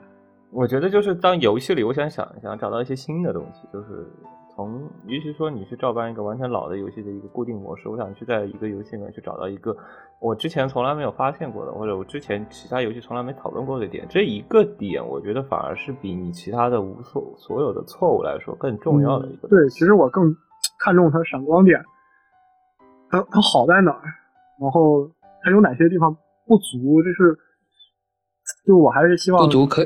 不足你不是可以改进的，但是但你好的地方是不能被忽略的。对，你不能就想想着我要批判这部作品，然后就只抱着那，就只抱着批评的眼光去看待这，呃，就只抱着那个消极就不好的眼光去看待这部作品，就只看它的问题，然后不看它的好处，这种是这种是很不很不合理的。觉得很多很多，就是很多人，尤其是写写文章呀之类的人，也会陷入到这个误区，就感觉自己。站在比作品更高的这个角度了，就感觉自己这个视角太高了，然后他就会俯视作品。但实际上，我觉得这样不好，你还是应该去平，至少你是要平等的去看待这个作品，对吧？是说白了，让你去写，肯定你是写不出来的。对对，就是。就是就就还是还是闪闪光点。对，你知道最最初的让我还是希望更多人去了解它的好嘛。那既然你想让大家了解它的好，你不去说好，你光去说坏，那谁去玩啊？对吧？对呀，你全你全去说坏，那就变成一个跟风跟风吐槽，就就就完全变完全变成了一个玩烂梗的那种视频了。那种视频我也见过。嗯，这次我们聊点大方向的东西。最开始我是之前有写过两篇。观察类的文章，就是一篇是专门对费蒙像的作品的一个嗯讨论，那另外一篇是从那个柚子是那个嗯酸柚子那个 Parky 那部作品引出的对全全年龄作品的一个观察，就是在我我我的观点是，其实这个业界还是会出现。一些很优秀的作品吧，之后也会出现一些优秀的作品，但是整个趋势来说，人们其实像嗯，刚才黑哥最开始说到的，你看一天累了之后啊，回去打开费蒙玩一玩放松，就是人们会更倾向于这种轻松愉快的类型，嗯，从从商业上说，这种类型可能风险也比较小一些，能卖得更好，更多的人也会接受，比起那些黑身残，可能会含雷的一些要素来说，啊，但是可能就如果以后就都是这种费蒙，可能剧情深度稍微嗯浅一点的，嗯低一点的，或者没有什么剧情深度的。可能就是对整个业界来说不是一件太好的事儿，就是我因为我作为一个剧情厨，我还是更希望有那些细细更注重细节的，嗯，思想观念比较深刻的类型的作品更多一点，这是我的希望。但可能业界它不会嗯往这个方向跑。另外一个就是刚才我说到的全年龄，全年龄全年龄这个地方。嗯，一个很重要的事情就是去年那个阿阿那个亚托利发售的时候，当时是那个同步的 Steam 观众，嗯，当然那部作品也是，呃，质量的话还算行，就是但是其实是获得了一个比较大的成功的，比在知名度上，在销量上。嗯，都卖的挺不错的。你看 Steam 数据，其实也也挺可观的。那么这个作品呢，因为它它主要就是一个全年龄的短片作品。那么这个全年龄呢，它就更有利于，对吧？你向外推广，或者是那个游戏分享，游戏就是比如说我要向别人推荐一个游戏，你你说这个游戏里边有嗯 R 十八项的内容。可能会有一些偏见，如果但是你这是全年龄的作品，你更适合对其他人安利，也更适合拿上台面的上来说，嗯，而且它是个短片，所以呢，就是就是到了今年二零二一年的时候，就有一些很有一些会社的嗯厂商，他就有这个动作，就是开始做全年龄短片作品，比如说年初的时候，呃五月份的时候，Key 社的那个 Loopers。比如说，嗯，今年上了 Steam 官方中文的《星空列车》，李白的旅行啊，比如说，连柚子社都开始搞全年龄短片了，那个 Parky，对吧？所以，可能从商业的角度上说，可能也有它的道理。比如说，看见那个亚托利卖的好，嗯，我也想来搞个这么分一杯羹，搞个全年龄，甚至搞个官方中文同步上线，搞个短片，可能这个。嗯，业界它可能会更倾向于，因为可能这个市场份额在缩小情况下，它更倾向于寻找一些更适合商业成功的作品。然后，在我感觉上，嗯，整整体上这个时间跨度十年前后，啊，十年遥想遥想十年前的那个，嗯，日本的 GAL 的作品，其实很多也是对。嗯，十年前的十十年前，甚至几十年前，嗯，很多作品其实它的深度，嗯，或者说作品的内容都很深刻，比如说多的更多是对宇宇宙、人类、未来社会等等的这些可能会有一些哲学的探讨，啊，但是现在其实你看最近这这几年产这个可能他做的作画很优秀，可能他的制作很优良，可能他的文笔也非常棒。在阐述他自身日本文化的方面，可能也做得很精湛，但是可能你看他缺乏，会缺乏一些对未来的想象力，或者是对一些具体的，嗯，像哲学方面，像对人类社会可能各种嗯思考，嗯，这些跟十几年前比起来，可能他会更少一些，这些精气神可能就会。被被这个具体的市场可能会被磨灭掉。其实我不太赞同你的观点，我的看法，我也不太赞同你的观点。我我很不应该是很不赞同你的观点，就是你其实去看去看销量也好，然后你去看评选也好，不管是十年前还是十五年前，都是萌系作品在销量的前面，这个其实从来没有变过，这个是对的。其实从来没有变过。但是从一一一年开始，不止不是从一一年开始，是从不止很早很早就有，从来都是这个样子。其实从来都是这个样子。是严格意义上是说他在费蒙作品或者说拔戏。我们先把拔把拔去了。其实你像一零年，一零年很很火了吧？一零年作品至少费蒙系作品，一一年它可能是一个话题作，就是最具有话题，不光是可能会放在第一位，就是它从销量来说，它本身就是嗯符合市场需求的。就是你毕竟不管怎么说，你做的不是你不是去搞创作，你是你是做游戏，是角色驱动不是你首先你做的怎么说它是个游戏，它是个 game 对吧？游戏它是一个商品，商品你不管怎么说它是要拿出来卖的，你都。目的它就是卖出去，你不是要拿它去评奖，你不是要拿它去参加什么展览，你不是为了把它做到什么什么的高度，你做这个游戏也好，或者对吧？你这么一帮人花了这么多钱，你目的是挣钱，那么它就必然的是市场驱动、市场趋向的，它必然不会有就是那么高深的内容，这个是就这个。形就是这个这个东西，它本身它就是这个样，它是定死的。就你不要指望着说，我想从这里面获得，就是真正真正说我去跟严肃的文学之类的，对吧？这些艺术品去比，这是不现实的事情。它毕竟只是游戏，它毕竟没有说它会完全的脱离赚钱啊，脱离脱离市场。对，对，它不可能脱离市场商品的要素呢，它就。它如果不能完全摆脱商品要素的话，它就不可能说是真正的上升到艺术的层面，这个是必然的事情。你不要就是说把它想的那么天真，就是说可能哎，即便是中之空当时也是大 boss。对你像中之空那样的，他就是同人社团，他就哎中做着玩。你说的老板中之空，那确实老板中老版中之老版这种。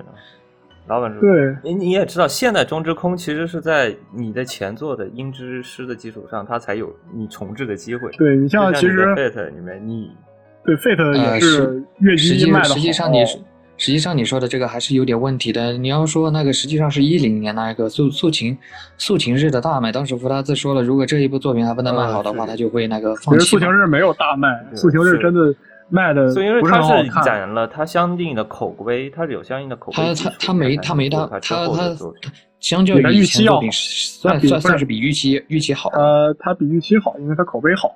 就是对口碑其实是一方面，但是销量永远是某系作品永远占占主头。你哪怕你去回去查那个该处，你你搜卖不好查，你去查该处的资料比较好查。这个 Get 处我倒是查过的，其实二零。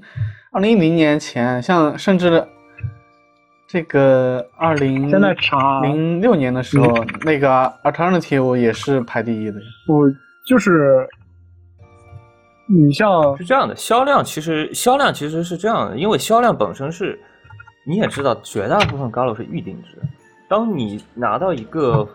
柚子社，比如说你摆一个柚子社，一个质量稳定的柚子社，绝对不会出错的柚子社，音乐、画师、故事都相对来说比较稳定。一个柚子社的作品和一个你不知道的一个作品，一个小众的作品，它而且你的故事写的非常比较有深度，但是问题是你对它的剧情完全没有任何了解情况下，两个作品拍在你面前，你要预定。我觉得大多数人还是会倾向于去选一个费费蒙安静。他其实倒不至于说是费蒙，就是。就是萌系是萌系作品，就就萌系不一定不一定代表它废，你知道吧？但是它是萌系作品，才是不一定作为一个吸引人吸吸引人眼球的一个东西。包括它，你哪怕说之前 K，对吧？我我催泪我什么，它也是做的是萌系作品，它只不过是它有这样的要素在里面，只不过它做的比较相对的比较严肃。可能说现在的萌系作品就单纯的纯萌了，这个是。确实是这个样子的，但是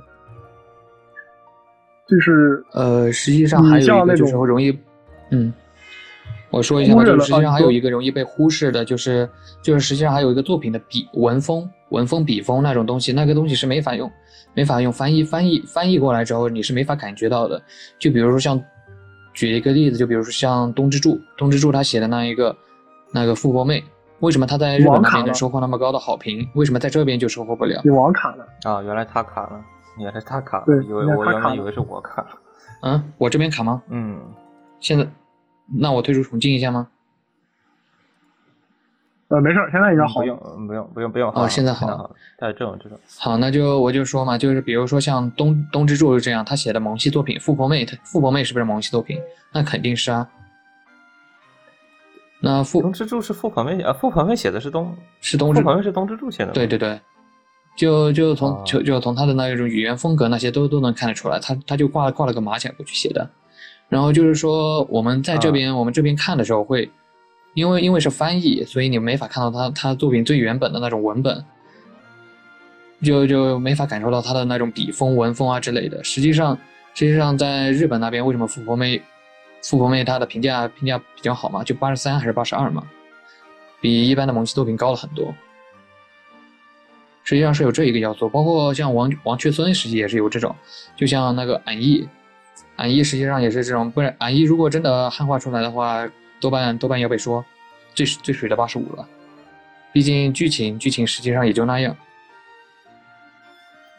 呃，反正而且说到说到说到这种之前雪说它深度问题，其实深度问题就跟整个社会环境啊之类的都是有关系的，这个没法强求，没法强求。你说什么宇宙啊，深度什么社会啊，文化史，那是什么时候？那个是整个对吧？是是日本日日本它的整个社会层面，它的。经济在腾飞，经济在崩溃，它是有有社会背景，他才能有创作能力。你让他一个社会非常恒定、非常稳定的社会去创作出什么什么宇宙、什么未来、什么深度，其实不现实。嗯。哪个国家都是这样。那时候，对未来没有希望的时候，他们九几年是经历过了那个泡沫泡沫经济，对，他们就那时候其实是在是在是在这个这一个，对，是在这个时代背景下，他们才有这个创作的能力。你包括现在也一样，你放在你现在你看美国也好，中国也好，你说他们有什么特别就是当代特别强的文学上的东西吗？也没有。对吧？你说现在国内比较强的是新人有吗？实际上没有，实际上你像国内现在比较比较火的，都是可能都是文革时候那一批，对吧？他他也是在社会动荡的时候，他才能有这个产出。包括之前你说，整个国际国际，你是去看网网络方面，对吧？你看国际网络发展，你导致整整体文化都会快餐化的形式，其实是是一样的。你像快，其实看诺贝尔奖也很正常，大部分都是。南美，然后这个东欧这些地方的人，他们容易拿奖，为什么？因为他们的社会其实是不稳定的，只有在这种情况下，他们能创作出这些那些东西来，他才有有他创作的，就是相当于底层底层的支持，它才能。然后在，所以你在不要指望着说在一个。大家都很平稳的时代，的社会安定的条件下，再加上你的，你也知道现在整体的整个对，尤其是网络工作压力的，尤其是网络的出现，尤其是不是网络的出现，是手机的出现，移动终端的下放，其实对这些冲击很大的。它导致这些现在需求导致是越来越快速化的需求，而不是说你想要去欣赏一篇完整的小说，你现在让一个人去给你叫你推荐一本小说让你去看，就其实是一个很难的一件事情，它需要一些更快速的快餐化的东西，你导致你的角色你要第一眼，富婆妹当时为什么在国内火？当时在国内就因为妹妹想想看，她对她妹妹。妹妹，她开头的那一段体验版那一段开头，她是直接把你们死宅想要什么东西，她是直接给你抓的非常的牢固的。她是靠这个前篇这一段半个小时的东西，直接把你抓牢了。就是这样的人是直接立起来过后，所有人都能跑去玩。我倒不是很担心你说这种费蒙太多了。其实实际上看这个，它是有一个正常的更迭的，就是大家都在都在去。去探索，然后就是，就是包括脚本，他也不可能说我有一直都有，哎，从出道开始一直写到退役都保持一个水准，他都是有一个起起落的，只是，哎，可能就是在一就是一一二一三一四这几年，正好赶上这个低谷期了，然后又赶上了这个手机的这个这也算多种因素吧，嗯。就是手机这几年突然的这个持有量突然增加呀，这个互联网就是迅速的普及啊。实际上近近几近几年的剧剧情，你要说剧情做那些，实际上真不算少。不算少，你要尤其从一真一八年、一七年、一八年开始就已经开始回暖了。其已经实真的已经已经有很多剧情做了，只是只是不过说真的，新兴脚本扎已经已经其实已经开始有点少。其实还好，最就是你真要说新的话，我真的近呃，就是从你像从一零年散一零年开始之后的新脚本，其实还是有的。有的有的挺多的，你像比如说像东东西啊，对东西，然后那个 RKR、还有散哥，RKR，对伞哥，然后然后包括那个渡奈奈边的脚本，然后就渡渡边辽一啊渡，边到渡边不算新人了，渡边比较老了。渡边不算渡边吧比较，有也也是也是一零一零年之后，嗯，还有然后那嗯个拔岛拔岛他们那两个脚本，然后宫藤你像启介啊，对，其实就是新人还是有的，大家都在有人想去做这些东西，然后包括雪人，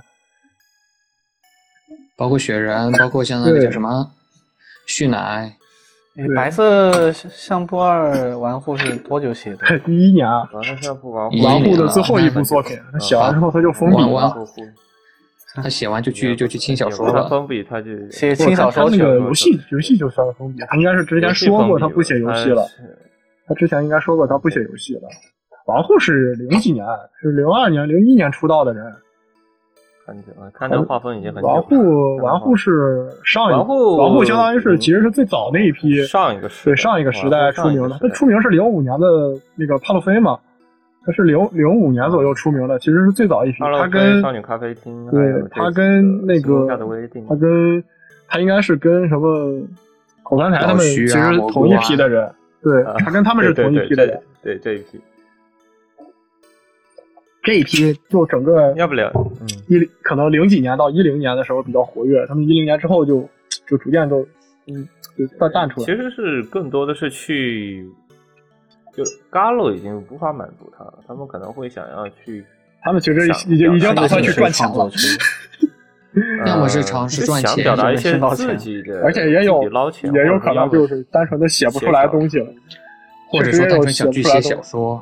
也有写不出来东西的，比如说，因为小说，比如说龙骑士零七，对，龙骑士零七是真的写不出来东西了，这个单纯的写不出来东西了，也有。田中口三才是更多的，口三才其实我觉得他更多，就整个他是觉得可能嘎老束缚他，他中间这一段时间也确实写不出特别好的东西。你就像也不是也不也不光是他不写嘎洛，他也没有写出什么东西来。没有，实际上也不光是那个限制限制了狗三才，实际上也有那个就是口三才，你就作品再怎么叫好，实际上他他那个销量毒药是没法甩脱的。对于一个公司来说，就是不就请请口三才这种这种就要冒着相当大的风险。像 K 社那种，你你请一个口三才做一个短片，那肯定没问题。但你说要一个普通的给我会社去请口三才的话，那超啊！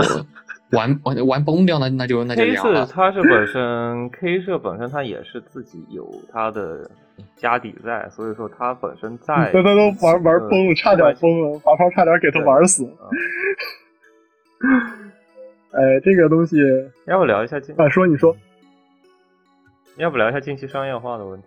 就国内商业化，国内其实国内商业化是指代理商吗？国内商业各大代理商其实各大代理商是各大代理商其实越对对对越来越多。对他们这种，先说我先说各大代理商吧，他们对于那种 Gale 的发展是好是好事，因为因为他、哦、我是绝绝对认同，因为钱都是对这这这种这种就是对对他们来说来来钱，然后我们能能够有观众，我们我们也能舒服，这这是互利互惠的。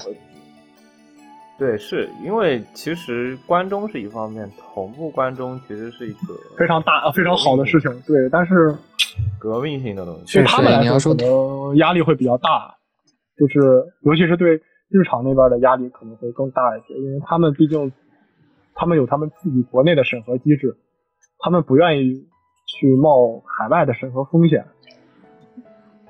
他们他们其实更多的，其实他们上线的形式叫做国际中文版，所以说他们他们上线就是就是可能他们要考虑好多要素，所以对吧？你像他们的游戏锁区嘛，他们他们正常做游戏都会锁区，其实都是因为他们国内的审核机制跟国外不一样嘛。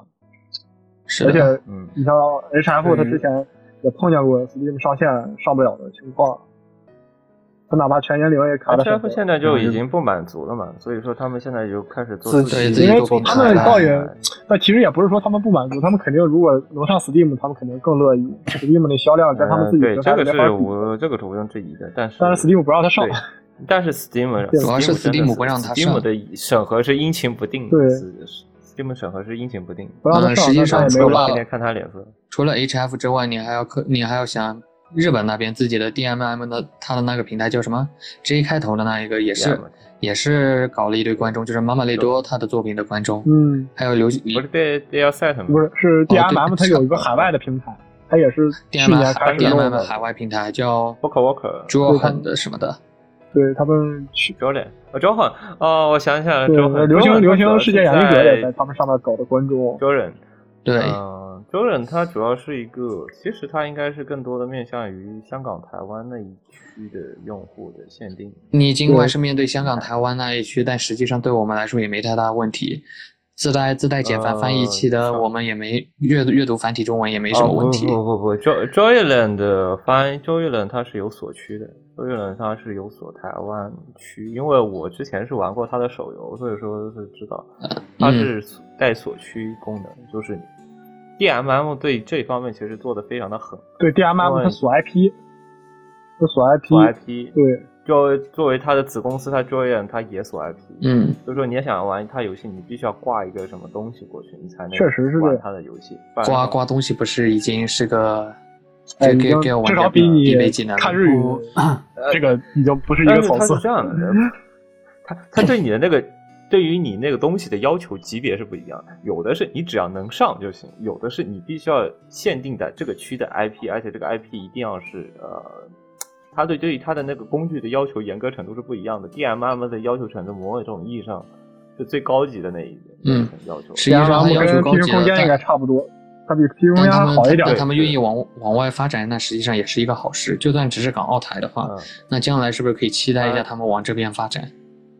呃，某种意义上，如果它是它是港澳台限定，它不会就法律上来说，它是不会往你这边开放，因为你严格意义上，你这边是绝对过不了关的。现现在来说是过不了，就是说以后以后可能会借助某某一些平台，就就像 Steam 那种灰色地带啊之类的。啊，反正这多少不可能给你上这个，多少怎么说，这都是都是都是擦擦边球的事情，其实。对，擦边球。国内你也知道，当做这些东西钱多了过后，平台会变多。当平台变多了过后，热度上来，会有人看。对，就就只能说是个双刃剑，只能说就是双刃剑。但是目前来看还是好的，目前来说还是好事吧。但是暂时没啥问题吧？这要大也大不到哪儿去。毕竟它有个游玩的游玩的门槛在里边，很多人对吧？没刚才说的，嗯，玩这个还是得要耐心。当当时多纳多纳火的时候，当时稍微心头有一点紧，就是当时多纳多纳火其实是跟哔哩哔哩那一串分镜其实是差不多时间点的事情。就哦，确实多纳多纳它比较特别，那个是比较特别特别出圈，类似草猫那种的。呃，对，然后而且跟草猫不一样，是它是在第二赛的发售，而且是带它不是那种分割形式的，它就是整个本体给你发售。我当时就是火到一定程度了，当时我就觉得有一点不妙。你只能说是最最还好，没什么没什么坏事。哎呀，还好还好没有，实际上发售过后其实没有起多大风量，但是确实是当时。实际上是哑巴那种发展方向，实际上也只是很多人在跟风玩梗而已了。嗯，对。但你也知道，玩梗这种事情，一旦玩过了就不好了。玩过过了就玩脱了。不过我我我我以为你说那个国内商业化越来越多，我还以为你会想先先说国际那一边呢。国际这边其实，国际我觉得没有什么太大影响。就是为什么？因为我觉得对于国内来说，国际其实上线的难度更低一些。对，就是当抛开那些萝莉控作品来说，它的正常向作品，你标个全年龄版本，你像 Steam 也就上了，因为它不会跟你说，它 Steam 根本来说是不反对色情游戏，是反对儿童色情。所以说，你当你想啊仿仿一些个别色情游戏上去，嗯，那种拔座，你就算丢拔座上去，他也可以让你上，因为他只要判定不是儿童色情，他都会让你上。确实。所以说，某种意义上，对于日本厂商来说，你想要去发呃，你想要去发作品在 Steam 上面，并不是一件特别难的事情。所以欧美那边也是不禁这些东西的。所以说，呃，他想去发展欧美市场，反而是比。中国市场是简单一些，对，其实主要其实最主要的就是最主要的就是他那个儿童那个儿童色情的事情，因为毕竟都是高中生。但实际实际上高高中高中生还好，对，就是这个判定上还好一些。重重点是里边有一些那种就看起来特别特别幼，有的有的过了。日本那边的画风本身就偏偏幼嘛。本来是萌系画风，本身就偏幼就是就就是，其实你对于中国来说，中国人的高中生到大学生，对于欧美人的眼里，其实也就差不多，就初中生、高中生水平，初中生水平。对，就是就他的初中生已经长成我们的大学生和就是就是高中生就是。呃，就是风格问题吧，其实就是风格问题，而且他们就是人种人种发育问题，他的人种发育就本身就比较快的那种，就对于对于他们来说，你们的大学生长得就跟高中，就是他们看的是他们看的不是不一定光看你的。解释，而不光看你一个什么人物，就你满十八岁，他他可能会看你的画风呀之类的。他就看你人设，对，他会看你的人设。但是你整个日系的人设就偏看他们就已经很像初初中生水平了，对于他们来说，就真的有点像小学生的感觉了。对，就很难过去。就一个冷知识啊，嗯，阿托里，阿托里到欧美现在还是没法访问他的官网，这个是冷知识。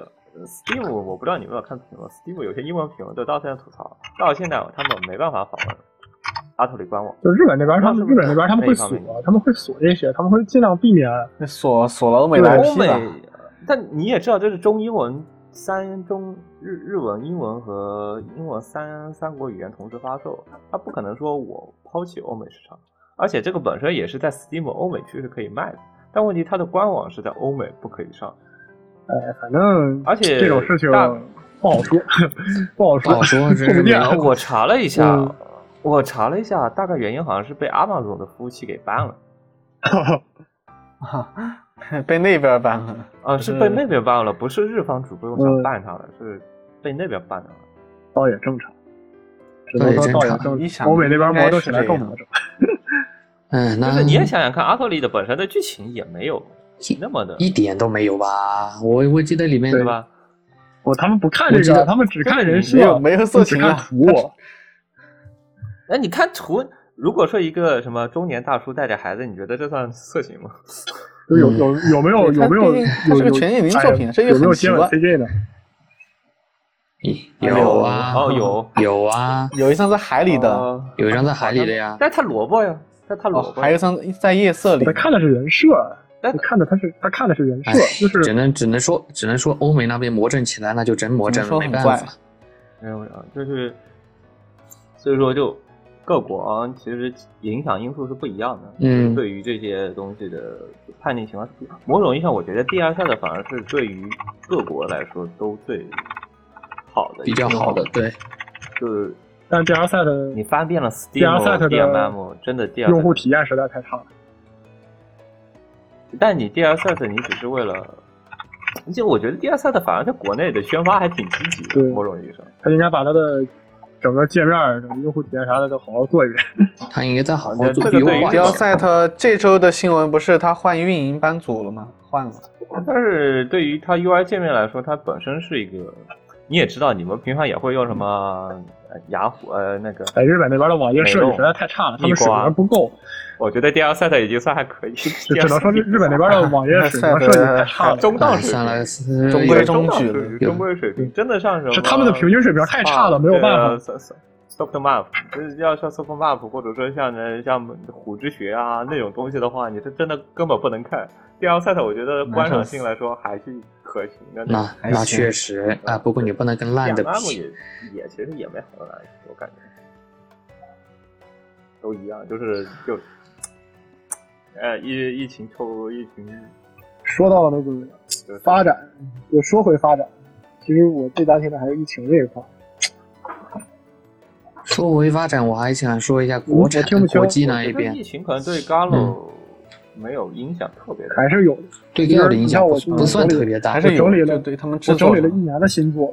他他会他会有延期，但是我知道这个对工作进度，对工作面对面工作和远程工作肯定是不一样。基本上每个月至少跳一半的作品。基本上差不多。但 Galo 不算是他他他他如这个跳是因为他之前就已经发布了，所以他不得不往后跳。但是如果他长期化了过后，他会故意的往后拖一拖。嗯，但是怎么说呢？疫情这个东西冲击还是有的。确实有，但但冲击还是有，只是只是不会不会像别的别的特别大。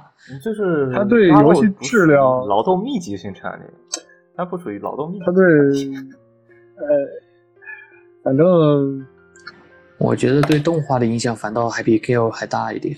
但是对动画反倒没有什么影响。是影响其实很大，就是对动画反而有好的影响。他们不是，就是他们反而是因为工期实在搞不下去放松了，而反而能做好了。你看今年整个动画的质量反而变好了。对，今年他他是把所有的企划给你，他是把企划直接丢，他直接把企划整个就是有的企划，他是直接把它给丢到明年。对他反而就好多今年好多是去年其实就应该做的东西，稍微空出来。他们反而就是因为疫情实在不行拖了，反而就是他们拖的比较多，呃，然后他工期反而没那么紧了，然后。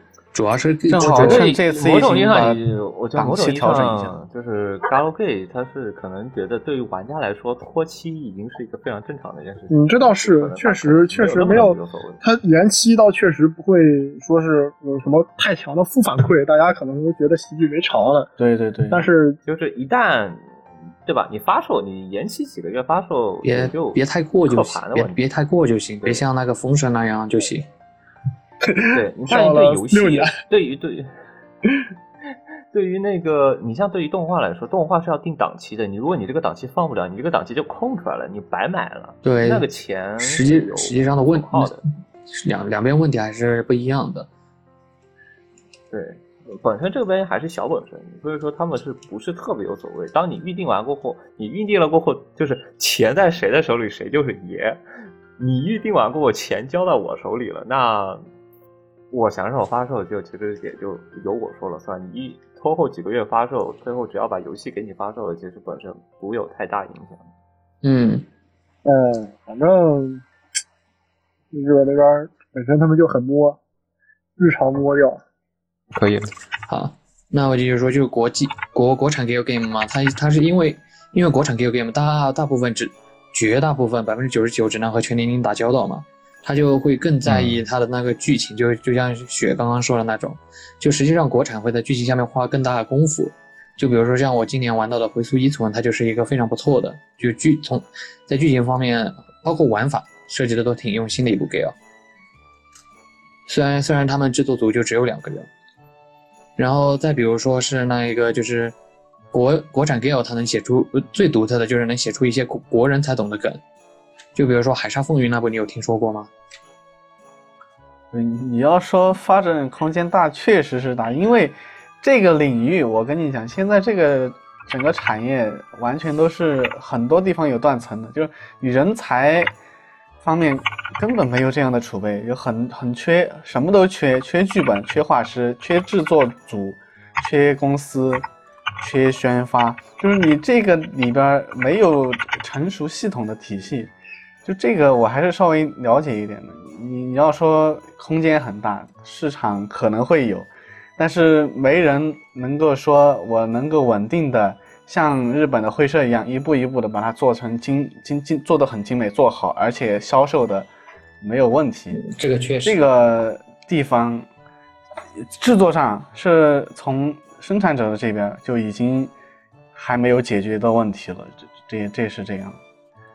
我希望他有想法，我希望他能有想法。嗯，我想，我想有。其实我我我我特别想提的游戏是像，就我特别希望能就是能做出来的是像 C 代的这种这种同人作，我觉得缺少这样的作品。它不是说缺少那种特别商业化的作品，我觉得现在就大家都在想着去，哎，我去赚钱，我去大卖。然后呃，但是现在其实都是同人作品，就是大家在用真正商业，就是大家在用同人作品的做法去尝试的去做，去追求商业化的那些东西。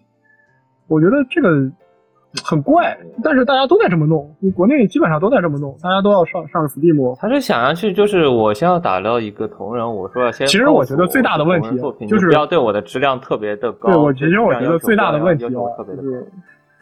不是，其实不是游戏制作这一块，还是国内整个环境一个氛围，没有政策支持，然后你没有稳定的圈层，这个这个是对吧？你缺少你缺少玩家和制作组之间一个有效的沟通的渠道，其实这个是最大的问题。你像你像放到就就单纯说放到日本那边对吧？它有有 CM，有这种对吧？每会有那种。Comic 那样，对对，一个月有一次 comic，一年有两次 CM，这样特别特别大型的这种，这种这种同人展，它同人展不光是去买东西，它其实是，就是一个一个，就是一个制作组和玩家之间面对面沟通的一个平台。我去逛展了，他有的展位他就会卖游戏卖 CD，他就会。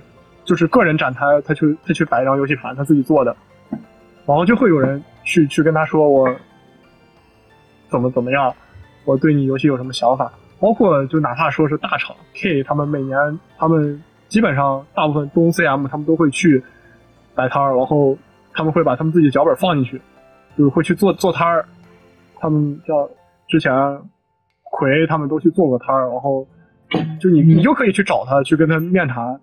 就国内是其实缺乏这个这个途径的，而且最尴尬的就是没有没有支持，没有人去，哪怕说不去，就是我让你正常自由发展都不不太现实，对吧？甚至会会打压你，会卡你。其实这个就就决决定了，其实很难发展起来，没有办法。你尤其是我做一个。而且还有外部的压力，对吧？我会自然而然的会跟日记日日记去比，我自然作为玩家，我会去跟日记去比。然后我我做了一个游戏，可能大部分哎就是商业化太早了，商业化太早了。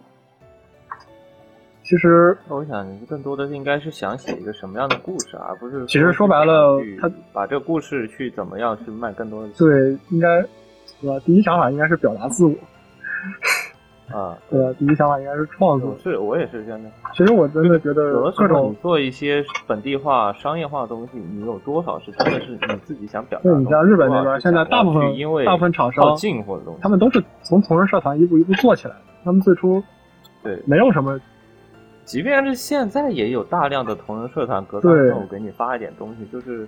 哎，我这边有个脚本，我这边有个音乐，然后呢，顺便我再说这边脚本音乐都好了，我去邀一个画师过来，你愿不愿意跟我一起画？然后呢，就凑一些东西出来。有的时候就经常同人社团就会这么干，这也是现在很还是依然很常见的一个形式。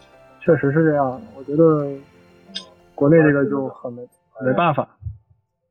确实，国内这个受受限制很大，但只能说还是有发展空间。就单纯单纯从剧情那一方面来说，就就像我刚刚提到的，之前其实也有。我我觉得，呃，走一步看一步吧。我反正我个人，我 怎么回事？我不在这个圈子里，然后我也对他没有太高的 追求，所以我。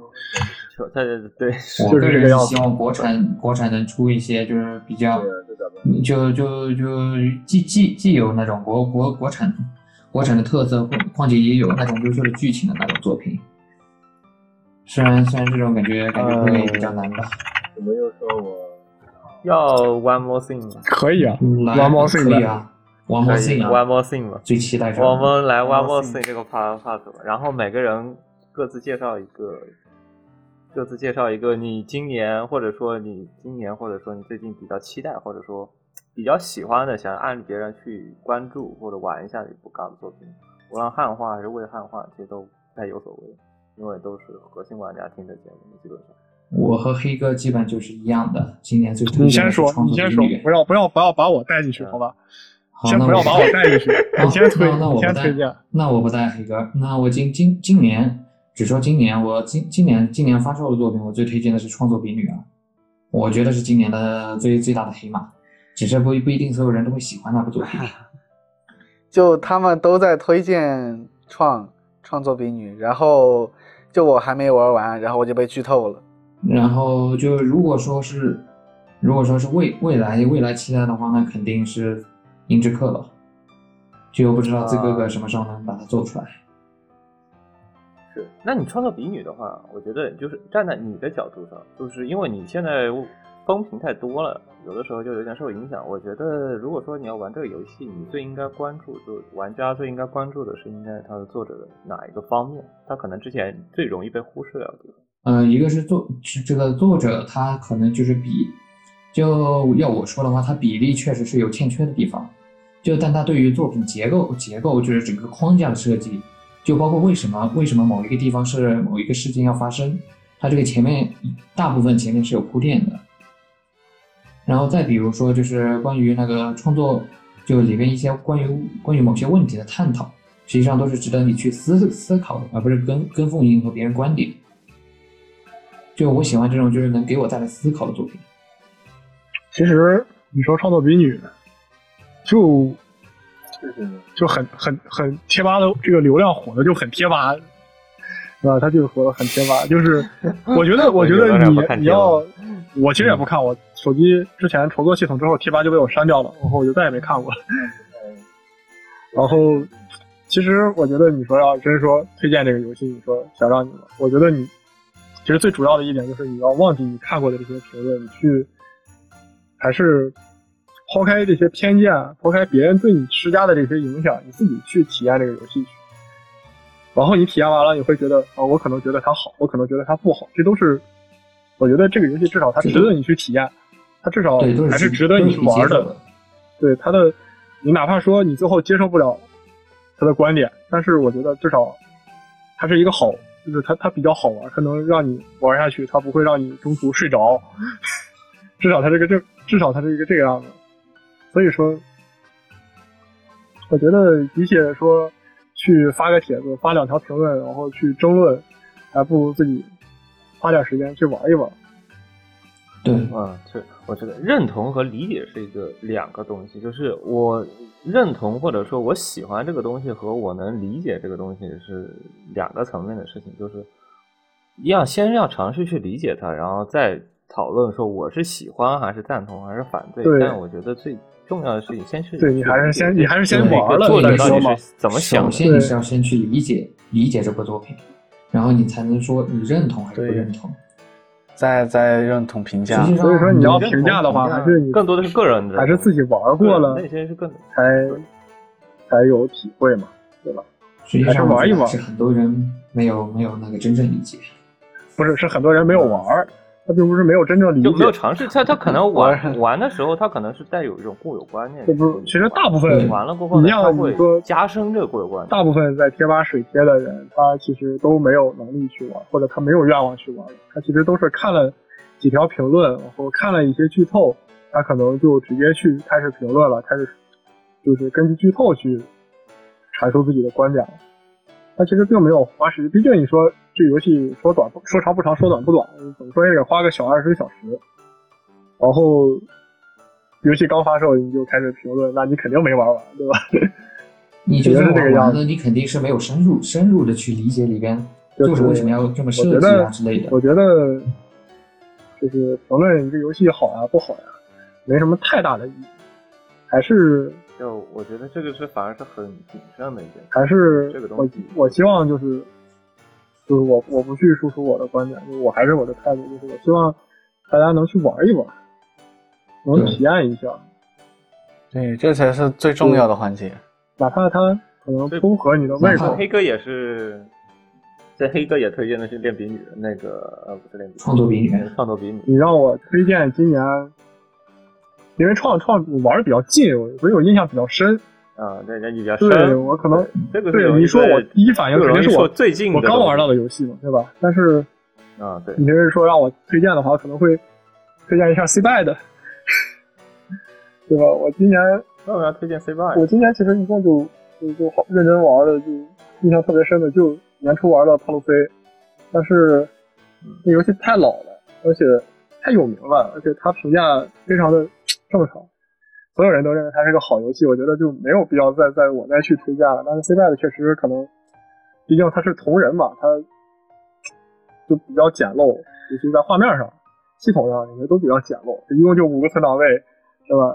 然后所有的背景全都是照片加 PS 滤镜做的，就就基本上没有什么成本的一个游戏，就是同人同人做的，就是典型的同人作品，极简版，典型的同人作品。但是它有很多，它在它它有很多想法，它有就是它在剧本结构上，包括它剧本的实际的这个完成度上都做的特别的好，很容易被忽略的一个东西。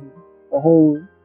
它包括它的音乐，它它音乐自己写了，可能写了有四五首吧，大部分都是他从网上一个就是免公开的一个音乐网站上去去找自己找的，都不用买，就是它就是公开免费的音乐。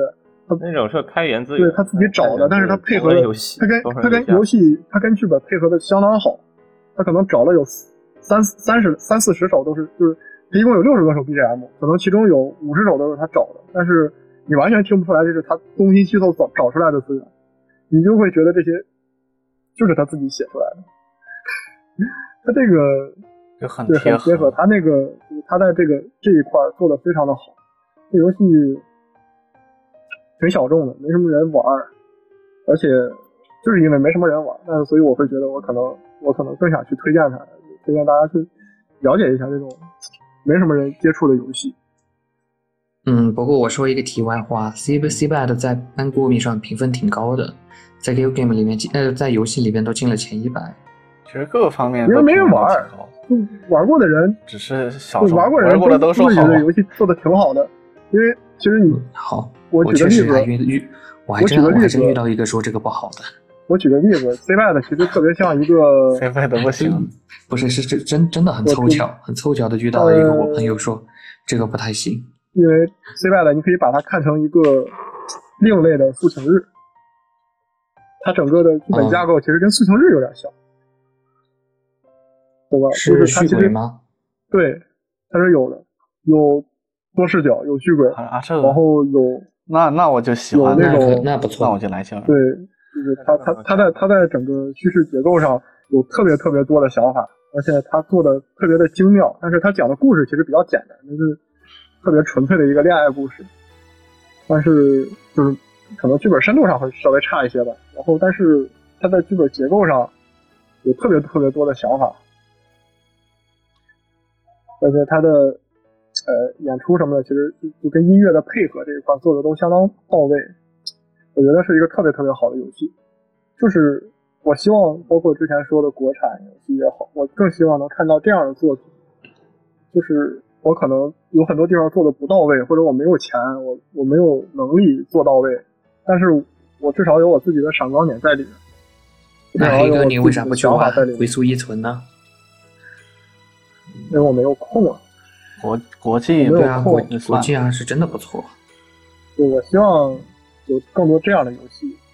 我觉得这样的游戏，它就一定会被大部分人喜欢的。我。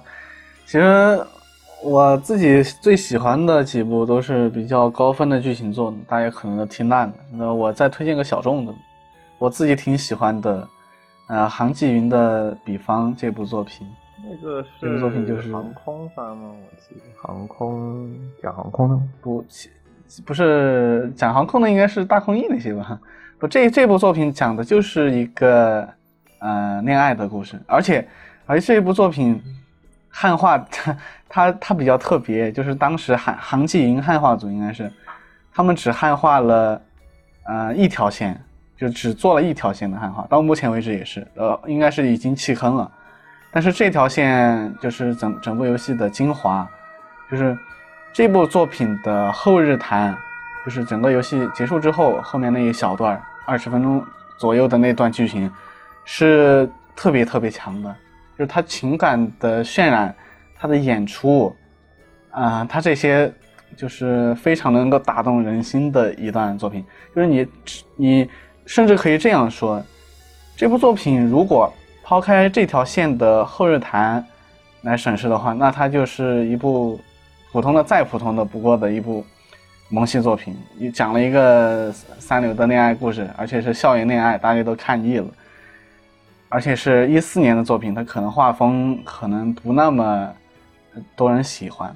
但是加上这段后日谈之后，它整个作品的水平，包括它所要讲述的。观点主题一下子一一下子就就拉升到了一个非常高的高度，就是而且非常非常动人。我就是我自己可能在玩 Gal 的时候，在情我我自己可能会情感带入进去，可能有些情感嗯渲染比较厉害的，就会我可能会内幕。就是这这这部这部作品我刷了两次，两次都就绷不住。嗯，对我来说，我特别喜欢，就是他这段讲讲述的非常好，他的演出我觉得是非常棒的。这这部作品的剧本家是那个伞哥，就是后来写了，嗯，写了《星空列车》，写了《经验》的，对，就是应该算他稍微早期一点的作品。伞哥之前写轻小说的，后来转到写 gal，应该算他比较早期的作品。就说这条线。后日谈写的非常强，但是其他地方，呃，就太一般了，就是这样。我就推荐，我推荐的就是这部作品。嗯，黑哥应该玩过。那我玩过。好好作品。是。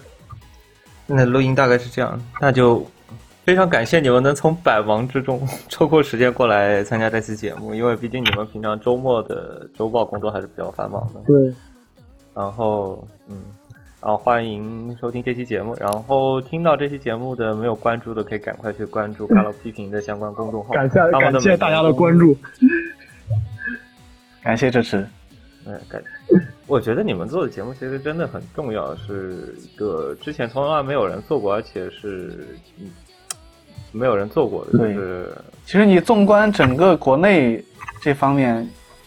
作为一个团体在做 GAL 的自媒体的，呃，本身就不多，本身就不多，聊上其实基本上没有，基本上没有，是很重要的一个平台。我觉得关注了，就算平常偶尔点进去看一看，也是非常有意义的。或者说，作为一个 database 一个数据库来说，也是非常有意义的一个平台，还是可以去关注一下。感谢收听，嗯，然后那就这样，好了。響く君の声さえ時には痛みに変わり悔しくなって傷をつけてもその意味はどこ